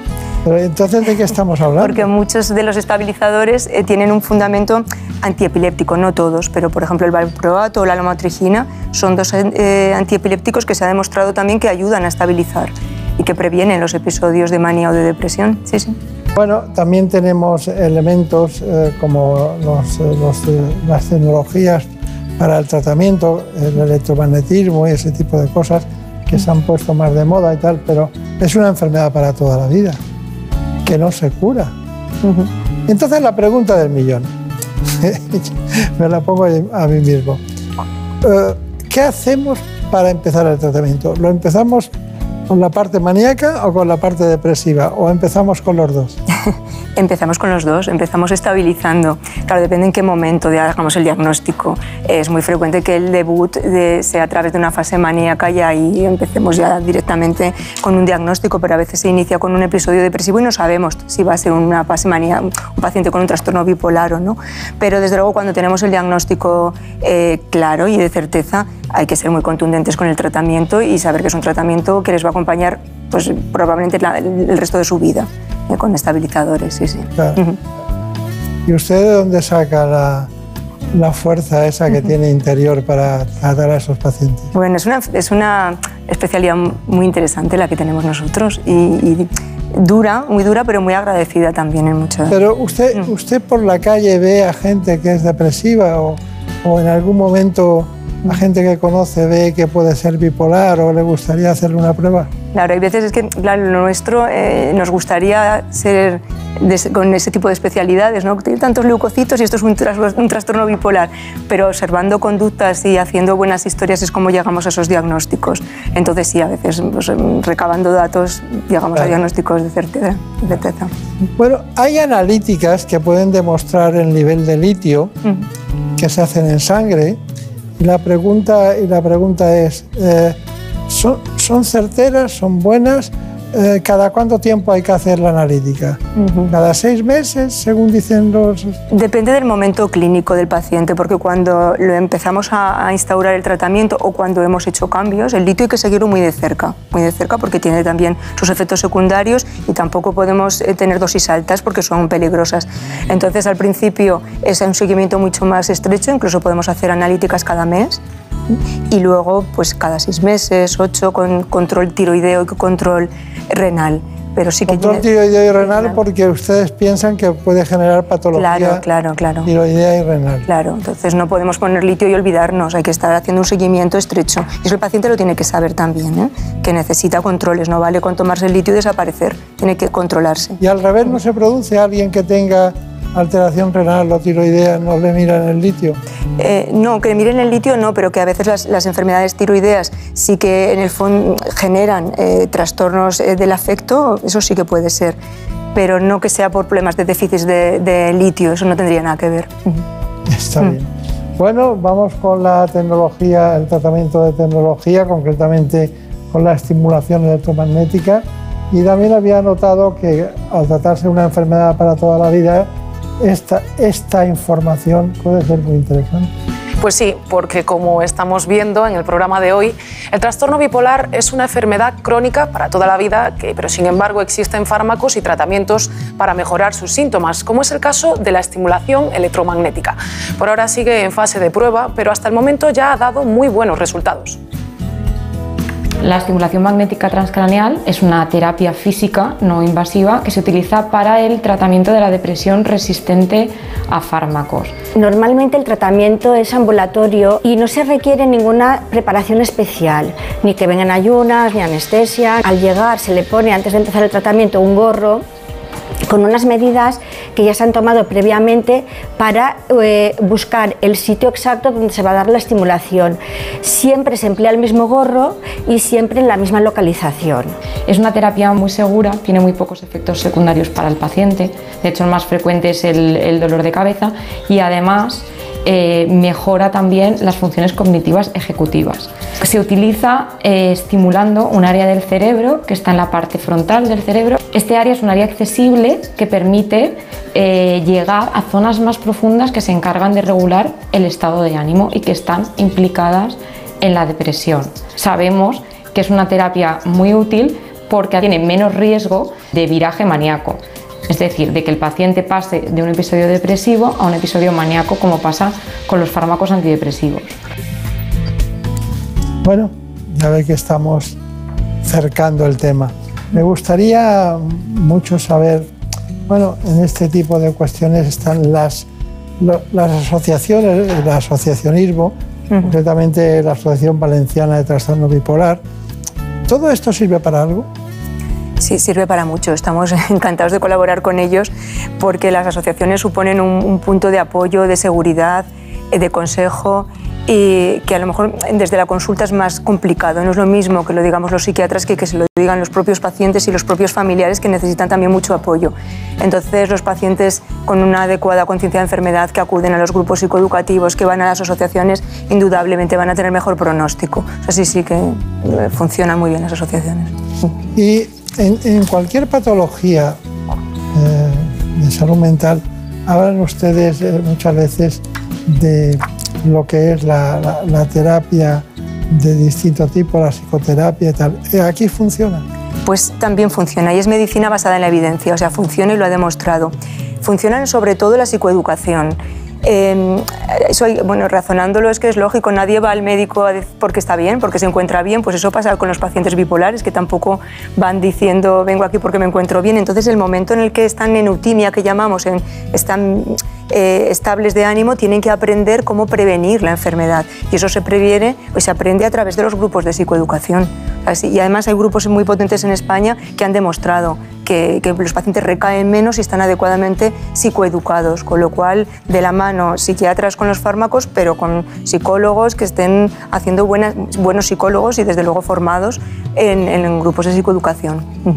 ¿Está usted más preocupada cuando ve pacientes que tienen las dos cosas, que son maníacos y son depresivos? Claro, es que la enfermedad es difícil de estabilizar. Es difícil y sobre todo es muy difícil conseguir una adecuada conciencia de enfermedad. Eso es un caballo de batalla tremendo, conseguir que el paciente se tome el tratamiento y se lo tome siempre, cuando está mal, pero también cuando está muy bien se lo tiene que tomar y eso es un caballo de batalla. Entonces nosotros tenemos que estar ahí pues muy, muy al pie del cañón. Sí, ya veo, ya veo. Bueno, Brenda Armida, vamos con las asociaciones. Sí, para aprender a convivir con este trastorno es importante conocerlo muy bien y sobre todo contar con el apoyo adecuado. Y con estos objetivos surge en 2002 la Asociación Valenciana de Trastorno Bipolar, un colectivo formado por profesionales, pacientes, familiares y amigos que, suman sus esfuerzos en este proyecto común. Isabel lleva mucho tiempo ayudando a personas con trastorno bipolar, una experiencia a veces muy agradable y otras tantas muy tensa. agradable porque eh, ves como milagros, es decir, como una persona que ha estado muy mal, muy mal, de pronto la ves que está muy bien y cuando las cosas se tuercen, que es cuando entran en crisis, pues, eh, pues ves todo lo contrario, es como ver el infierno y el cielo, las dos cosas. Desde allí se ayuda a pacientes y familiares como Enunciación. Es mucho sufrimiento. Ver a tu hijo lo que sufre, lo que mal duerme, que no vive. A entender mejor este trastorno. Porque hasta ese momento, claro, no sabíamos nada. Y los síntomas de Pablo. Me sentía diferente a los demás. Yo he tenido depresiones de los 18 años, iba a psicólogos, psiquiatras, pero no hablaba nunca de cómo me sentía cuando quedaba con los amigos, a lo mejor una hora antes me entraba eh, miedo. Pero por fortuna las cosas han cambiado para él y hasta ha escrito un libro donde utiliza la poesía para contar su experiencia. De hecho, lo tengo aquí, que si queréis, os podré leer un trocito, empieza así.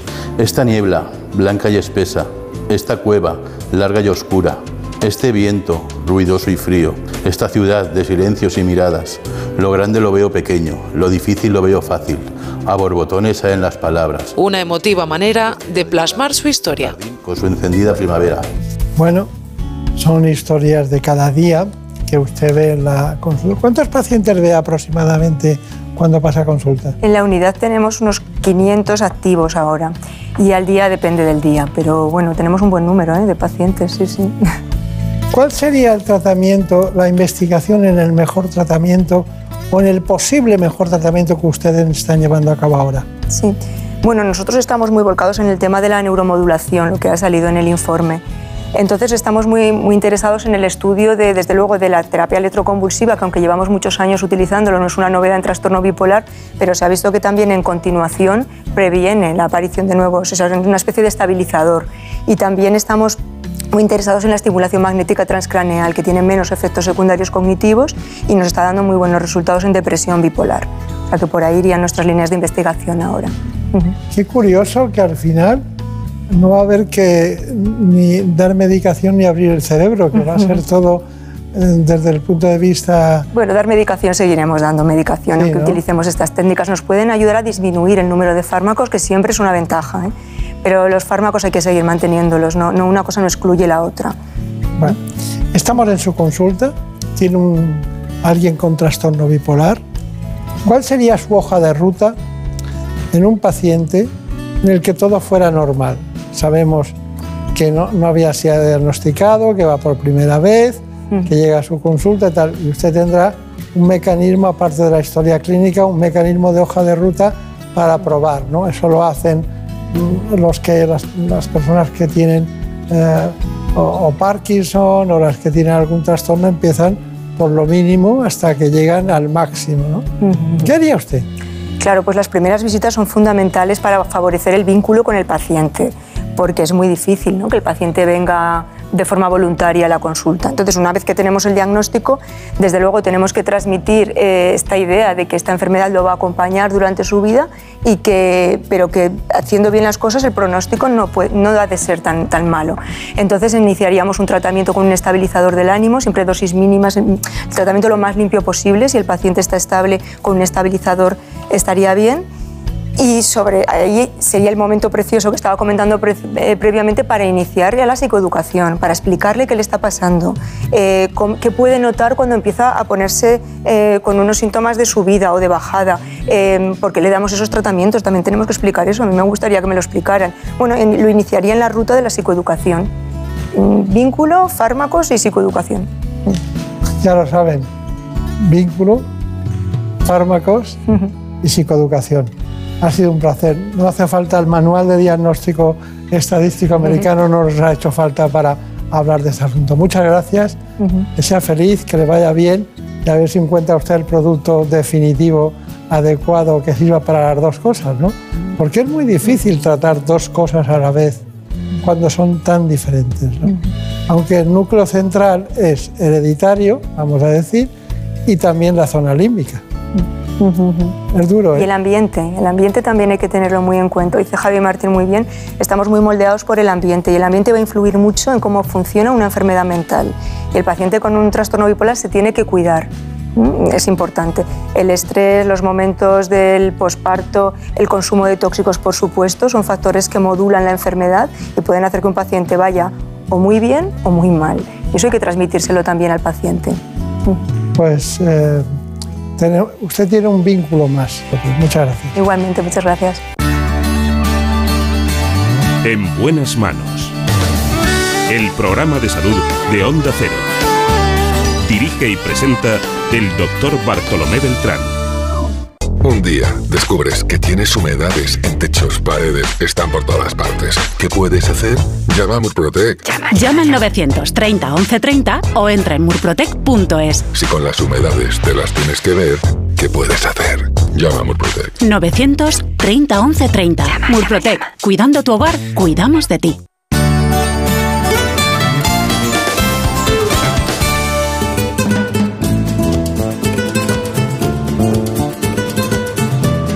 Llegado el momento de conocer lo que publican nuestros compañeros de La Razón en ese suplemento de A tu Salud.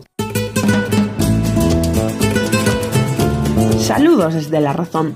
Esta semana, a las puertas del Día Mundial del Corazón, denunciamos que los fármacos para la salud cardiovascular llegan a España con más de mil días de retraso. En concreto, Sanidad tarda un 161% más de media que en el año 2018 en aprobar la financiación de seis nuevos medicamentos contra estas patologías tan frecuentes.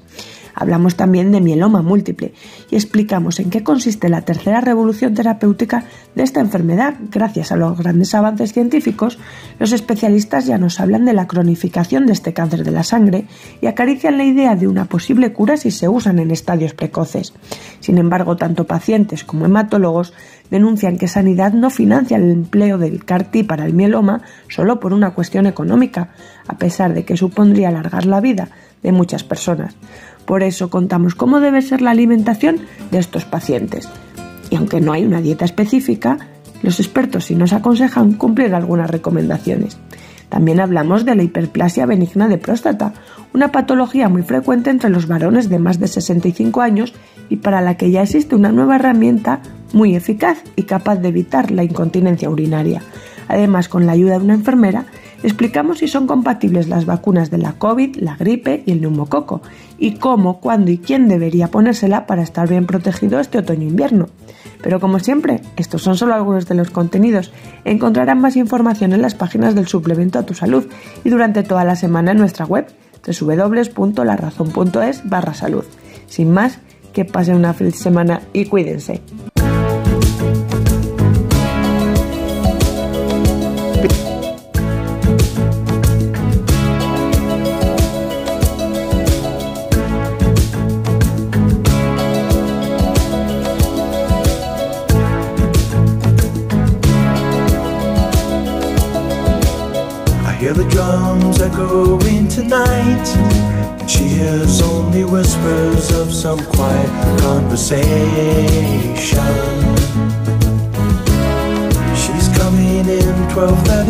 12:30 flight. The moonlit wings reflect the stars that guide me towards salvation. I stopped an old man along the way, hoping to find some old forgotten words Y después de conocer los aspectos más importantes del trastorno bipolar, vamos con un asunto que, bueno, afecta a muchas mujeres, pero cada vez menos por los buenos tratamientos y porque se tienen en cuenta más factores. Así que recibimos al doctor Santiago Palacios, ginecólogo, director del Instituto Palacios de Madrid.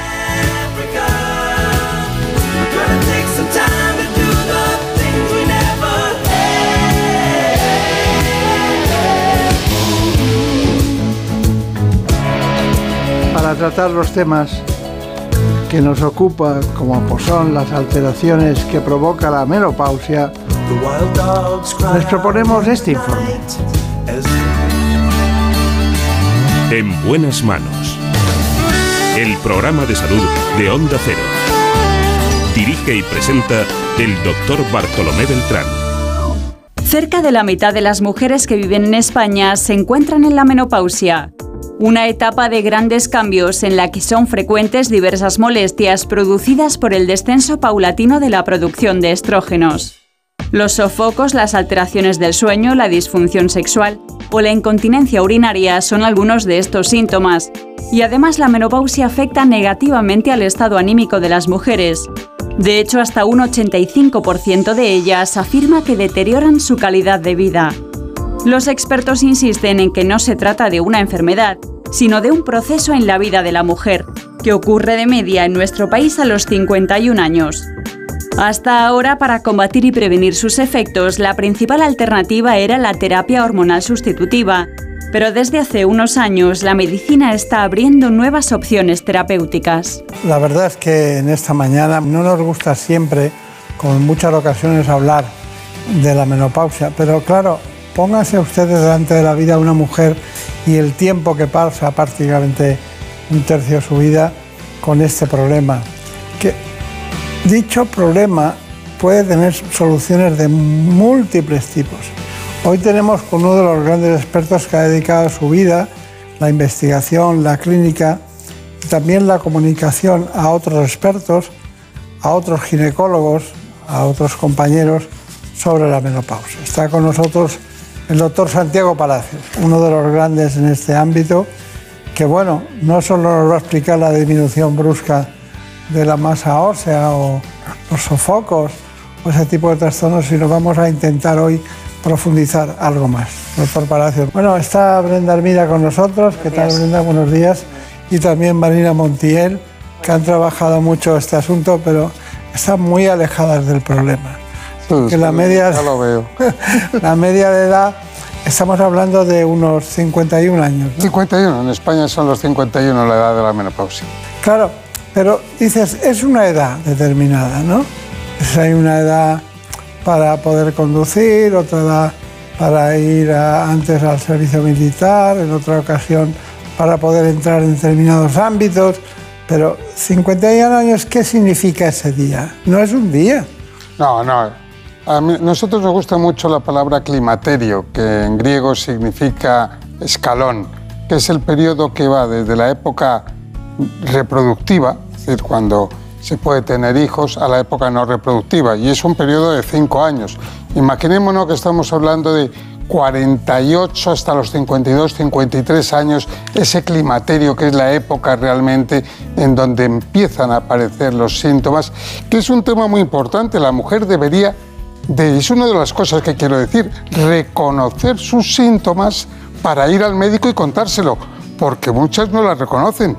Tienen taquicardias y cosas raras y vuelcos al corazón y van al cardiólogo y les dice que no tiene nada, o se sienten tristes y van al psiquiatra y les dicen que no ven ningún motivo. Entonces tienen que pensar en que en esa época son síntomas de la menopausia y hablar con su médico, que no lo hacen. Claro, claro.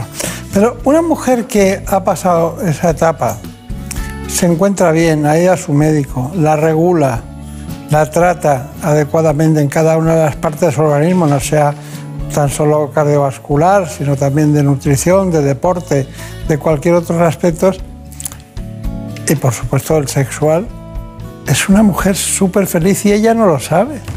Eso sí, claro. Es decir, el- llegar a la menopausia es una virtud, lo que acabas de decir muy bien. ¿Por qué? Porque se ha llegado hasta ahí y si además es sin síntomas, sin síntomas serios, que es el 70% de las mujeres, pues estupendamente. Pero lo que nosotros siempre intentamos focalizar la atención es el 30% de las mujeres que sufren, por una parte, que tienen síntomas moderados o severos, y también aquellas en las que podemos detectar una patología a tiempo para prevenirla y curarla. Está, está muy claro. Pero ¿cómo favorece el deporte y la nutrición en esta etapa de la vida? A mí eso me encanta, porque nosotros tenemos hoy por hoy muy claro los tres pasos. El primer paso, si quieren mejor, escalón. El primer escalón es hablar del deporte, del ejercicio físico y de la nutrición, fundamental. El segundo son los nutracéuticos. Cada vez tenemos productos nutracéuticos que a lo mejor mejoran el sueño o a lo mejor eh, eh, quitan los sofocos también, etcétera, y evitan en un 60% el poder dar tratamientos. Y al final, si no es suficiente, ni el ejercicio físico y dieta, ni los nutracéuticos, se debe de pasar a un tratamiento por prescripción. Y eso es uno de los puntos que yo quiero decir. Hay que cambiar el chip. La gente, todavía las pacientes tienen miedo a las hormonas. Oiga, que ahora damos bioidénticas, son estupendas, no tiene nada que ver. Se ha visto el beneficio mayor que el riesgo. Que, que- que es ilógico que las madres de las mujeres de ahora de 50 años sí que estaban con terapia hormonal, las que tienen ahora 80, y vivían y vivieron una menopausia, una transición buena, en cambio sus hijas están sufriendo. Esa es la llamada de atención, que todo ha cambiado y ha cambiado mucho, que lo hablen con su médico. Claro, claro, claro. Bueno, eh, Brenda Almida, cuéntanos exactamente eh, los datos claves de quién es el doctor Palacio. Pues como ven nos acompaña el doctor Santiago Palacios, él es ginecólogo y está al frente de la Clínica Palacios de Madrid. Se formó en ginecología y obstetricia en la Fundación Jiménez Díaz, donde en 1989 fundó la primera unidad de menopausia de España. Dirige además la primera cátedra mundial de menopausia y es autor de más de 300 artículos de revistas, resúmenes y libros sobre la salud de la mujer. Bueno, primera cátedra mundial con HM Hospitales, Teramex, ¿qué es eso? Bueno, eh, fue una idea, una idea muy bonita, que es un poco llamar la atención de que estamos muy bien preparados los ginecólogos o muchos ginecólogos para atender a las mujeres, pero que no se hacía visible. Muchas veces tenías, tienes que organizarte. Antiguamente, ya hace 30 años, sí que había unidades de menopausia, pero están han desaparecido, porque se supone que cada ginecólogo debería ser una unidad de menopausia.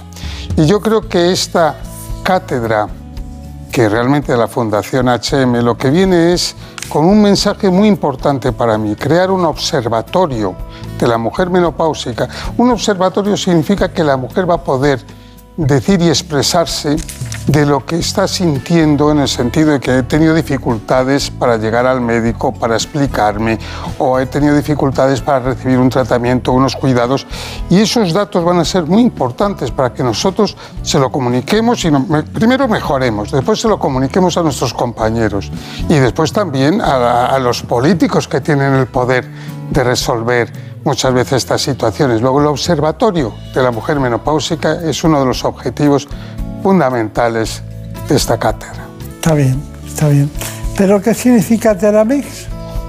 Bueno, es una compañía que soporta y apoya económicamente eh, este proyecto. Siempre tiene que haber un sponsor que apoye. Es una gran compañía dedicada a la salud de la mujer y que realmente ha tenido a bien, que estamos felices de que lo apoye. Claro, claro, claro. Bueno, la medicina siempre habla y habla y trabaja para nuevas opciones, pero hace 20 años estábamos todos muy preocupados.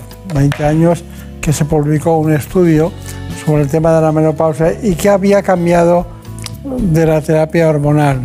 Incluso se habló de un peligro que había, diríamos, subyacía sobre el problema de la terapia hormonal. ¿Qué ha cambiado en este tiempo? Bueno, hemos, primero ese estudio que ha sido tremendamente conocido, estudiado, analizado, criticado. Fue un estudio efectivamente hace 20 años. ¿Usted estaba indignado? Yo estaba indignado, sí. Me acuerdo que fue, apareció en una revista muy importante, el JAMA, en, el, en julio del 2002. Estaba yo ese fin de semana además en Javia, que es donde veraneo, que estoy feliz allí, y me impresionó. Y nos reunimos todos los especialistas que nos dedicamos en esta materia, tanto a nivel internacional, europeo, como en España, ¿verdad? Y ese estudio nació con un buen concepto, que era intentar demostrar que la terapia hormonal era tan buena que sería obligatoria para todas las mujeres, sobre todo intentando demostrar que prevenía el riesgo cardiovascular. Y resulta que no fue así. Se ha analizado mucho. ¿Por qué? Entonces, claro, el problema es que eligieron mujeres muy mayores, mayores de 60 años, una media de 67 años, que ya no tenían ni sofocos ni tenían síntomas y que por lo tanto habían pasado, eran posmenopáusicas tardías, no era la mujer menopáusica de 52-53. Y que los tratamientos que se utilizaron eran sintéticos, los tratamientos hormonales. Hoy hacemos y damos hormonas bioidénticas, es decir, si la mujer tiene estradiol, que es su estrógeno, el que produce en el ovario, nosotros damos estradiol. Y si la mujer produce progesterona, nosotros damos progesterona y además micronizadas y en mucha más baja dosis. Nos ha enseñado muchísimo, de tal manera que ahora no tiene nada que ver los resultados de aquel estudio de hace 20 años, que es un poco en la llamada de atención a los pacientes, por favor, cambien de idea, que ahora no tenemos el tratamiento que teníamos antes, ahora es muchísimo mejor en el sentido de adaptado a la dosis y que son, es decir, si una persona tiene sed, se le da agua. Nosotros, si una persona no tiene estradiol ni progesterona en el ovario, le damos estradiol y progesterona. Es un mensaje muy claro. Está bien, está bien. Bueno, vamos con la menopausia precoz. Sí, ampliamos un poco los datos que acaban de dar. La menopausia precoz ocurre cuando la mujer alcanza esta etapa antes de los 40 años. La terapia hormonal es una buena opción para estas pacientes ya que su calidad de vida y su autoestima se ven muy afectadas. La menopausia precoz o lo que es lo mismo la insuficiencia ovárica prematura afecta entre el 1 y el 3% de las mujeres y supone la retirada del flujo menstrual antes de los 40 años. El tabaquismo, las dietas extremas o la vida sedentaria son factores que pueden acelerar su aparición. De hecho, está comprobado que fumar adelanta en 4 o 5 años la llegada de la menopausia, ya que provoca la pérdida de estrógenos y disminuye el riego sanguíneo, que en la mujer aumenta el riesgo de sequedad vaginal y atrofia genital. Una simple ecografía puede detectar este problema, que para muchas mujeres conlleva una merma en su autoestima, además de múltiples inconvenientes como sofocos, irritabilidad, trastornos del sueño, incontinencia urinaria y aumento de peso. En estos casos está especialmente indicada la terapia hormonal sustitutiva. Su especialista será quien prescribirá la dosis y los plazos del tratamiento. La menopausia no es una patología y solo debe tratarse en aquellas mujeres afectas de un síndrome climatérico que condicione su calidad de vida. Bueno, eh, doctor Palacios, ¿qué es la terapia hormonal sustitutiva? ¿En qué consiste? Pues es muy parecido a otras enfermedades que se han descrito en este programa muchas veces. Si una persona no tiene tiroides o le han quitado el tiroides, se le da hormonas tiroideas. Pues si a una persona ya no produce hormonas en el ovario, se le da hormonas ováricas, que es el estradiol, y sobre todo el estradiol, que es el estrógeno, el que hace la mayoría de las cosas. La progesterona se da si hay útero, porque es la que protege eh, el endometrio del útero. Luego son dos hormonas, estradiol y progesterona. Entonces la terapia hormonal es sustituir la carencia de esas hormonas en el ovario que están produciendo síntomas. Y claro, como muy bien se ha dicho, solo se da si la paciente tiene síntomas moderados o severos. Si la paciente está estupendamente, pues no se da nada. ¿Y cuáles serían las formas de administrar la terapia? Uy, tenemos muchas. Hoy tenemos la suerte que cuantos más abanicos de posibilidades tengamos, mejor, ¿verdad? Es decir, tenemos, eh, por supuesto, la vía oral, que es muy cómoda. El cumplimiento de la vía oral, tomarse una pastillita todos los días es tremendamente cómoda y eso lo cumplen las pacientes, viene muy bien. Pero tenemos también en puff, es decir, es en spray, por decirlo de alguna manera, en la piel. Lo tenemos en gel, lo tenemos en parche, lo tenemos también, hay un tipo, otro tipo de hormonas, que eso ya hablaremos después, que se pueden poner a través de la vagina porque son locales. Es decir, tenemos un abanico y eso no es que haya una mejor que otra, lo que hay que hacer es hablar con la paciente y darle a elegir y que ella qué es lo que prefiere, que le gusta y además hay otra cosa que se pueden primero empezar por una y después pasar a otra. Esto no es tan rígido como la gente cree. Claro, claro, claro. Bueno, menopausia y alimentación. Hasta 4 kilos pueden llegar a engordar las mujeres cuando llegan a la menopausia, una etapa que también puede conllevar ciertos cambios en la distribución de grasa y músculo.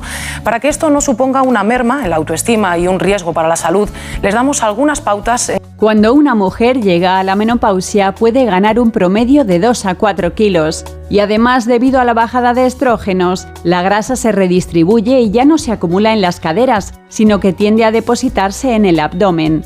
Los expertos apuntan a que esta ganancia de peso no se debe a la menopausia en sí, sino a sus síntomas, alteraciones del sueño, sofocos, ansiedad, depresión, que hacen que las mujeres coman mayor cantidad y alimentos más calóricos. Por otra parte, los cambios hormonales hacen que se retengan líquidos y que el metabolismo se ralentice. Mejorar los hábitos de vida ayudará a contrarrestar todos estos cambios, llevar una dieta sana baja en grasa y en sodio y enriquecerla con calcio para prevenir la osteoporosis, tomar alimentos drenantes, beber 2 litros de agua al día para evitar la deshidratación, hacer ejercicio regular y tomar el sol con moderación para obtener vitamina D. Recomendaciones con las que conseguiremos mantener a raya la grasa abdominal, que puede aumentar el riesgo de enfermedades cardiovasculares, diabetes o incluso algunos tipos de cáncer. Bueno, está muy bien, ¿eh? Es que, es que también cuando se deja de tener estrógenos el metabolismo se enlentece y comiendo lo mismo y haciendo el mismo ejercicio se engorda. Eso lo demostraron ya los norteamericanos.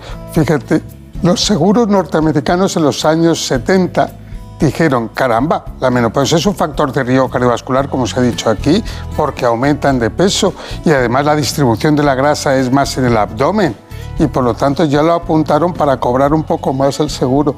Eso hace tiempo, pero sí que es cierto, es una cosa que nos preocupa y se quejan muchas pacientes. Claro. Bueno, pero hay gente que tiene fobia a las hormonas.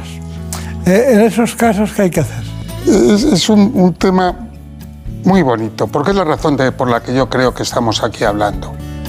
Hay, en la medicina, en todas partes, hay tres patas muy claras.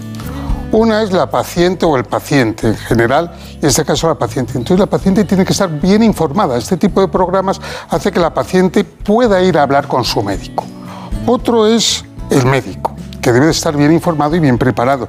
Nosotros, a través de la Asociación Española para el Estudio de la Menopausia, la Sociedad Española de Menopausia, hemos hecho recientemente unas guías preciosas para decir a todos los médicos generales y a todos médicos de familia cuándo deben de dar hormonas sin problema y cuándo deben de remitirlas al, al, especialista. Luego, por lo tanto, estamos trabajando en ello. Y finalmente son los políticos ¿no? y el sistema social, que por eso creo que el observatorio de la mujer menopáusica de la cátedra la Fundación HM va a estar muy bien, muy bien porque le vamos a avisar a los políticos, oiga, que este es un tema de absentismo laboral, es un tema importante, es un tema de calidad de vida, es un tema que tenemos que ayudar a la gente. Claro, claro, claro. Bueno, hay un asunto que es básico y es que podríamos estar hablando aquí de la menopausia muchísimo tiempo. Pero ¿cuál sería el primer síntoma de todos que usted detecta en el sentido de decir, bueno, ojo aquí, que el escalón ha cambiado? Yo creo que son las alteraciones del sueño, sobre todo, es el síntoma más importante a estas edades, que cambia el sueño, empeora, muchas veces con sofocos o sin sofocos, pero sobre todo la alteración del sueño y por supuesto la alteración de la, de la regla, de la menstruación, pero sobre todo son las alteraciones del sueño. Es donde tienen que poner atención las mujeres y sobre todo si empiezan a notar pues eso, taquicardias, volcos al corazón, más tristeza, más irritabilidad todo eso es un conjunto, le llamamos síndrome vasomotor, porque es un conjunto, todo va eh, a la vez, porque esto es el famoso efecto dominó. Yo duermo muy mal porque tengo sofocos, me levanto irritada, me canso y al final pues tristeza, etcétera, etcétera. Luego realmente ahí es donde tienen que prestar atención para venir a vernos y hablar con nosotros. Está bien. Bueno, en definitiva, ¿cuáles son sus conclusiones sobre esta situación, menopausia? Pues sí me gustaría decir una serie de cosas. Primero, que cambien, como he dicho antes, el chip. Esto no tiene nada que ver con hace 20 años. Hace 20 años el famoso estudio Y del JAMA dijo unas cosas con un tipo de hormonas que ahora ya no utilizamos, con un tipo de dosis que no utilizamos. Hemos avanzado de una manera tremenda. De hecho, está volviendo otra vez la terapia hormonal en Inglaterra. Hay un verdadero boom porque se ha visto que se ha hecho el tonto durante mucho tiempo y las mujeres han sufrido. Luego, por favor, cambien de mentalidad, vayan a hablar con su médico, que es otro tema fundamental contarles lo que le pasa. Si no hablan con el médico, el médico no se entera, entonces sean claritas. Yo la primera pregunta que siempre hago es, oiga, usted tiene que salir de aquí diciendo, caramba, este señor se ha enterado de lo que quiero. Porque muchas veces hay que explicar y el médico tiene que hablar con la paciente, tiene que haber una buena relación. Y decirles que ahora manejamos un abanico de tratamientos que no tienen nada que ver y que también estamos con los nutracéuticos que hemos dicho, que son productos ahora ya están sofisticados, productos que no son hormonas, que no son tratamientos y también tenemos hormonas que son muy buenas. Luego es un poco que sepan que hemos avanzado, que estamos ahí y que estamos dispuestos a ayudarlas. Está muy bien. Pues, doctor Palacios, Santiago Palacios, uno de los grandes, un hombre que siempre ha perseguido a las hormonas detrás de la mujer o a la mujer detrás de las hormonas. En buenas manos. Programa de salud de Onda Cero. Dirige y presenta el doctor Bartolomé Beltrán. Por un beso tuyo, contigo me voy, no me lo pregunto. Y así como siempre, nos vamos. Ya saben que hemos tratado la cirugía de la columna vertebral, el trasplante de córnea, el trastorno bipolar y la menopausia. Nos acompañó en la dirección técnica José Luis López. En la producción general de este espacio, Marta López Llorente. Por un beso tuyo me quedé en silencio cuando sin remedio te sentí besar. Por un beso tuyo el amor a duelo y perdiendo el miedo se dejó llevar. Que lo pasen muy bien y no se olviden, lo más importante, lo primero es su salud. Por un beso tuyo, contigo me voy, no me lo pregunto. Contigo me voy, que se me fue del alma. Contigo me voy, yo me voy, yo me voy, yo me voy, yo me voy.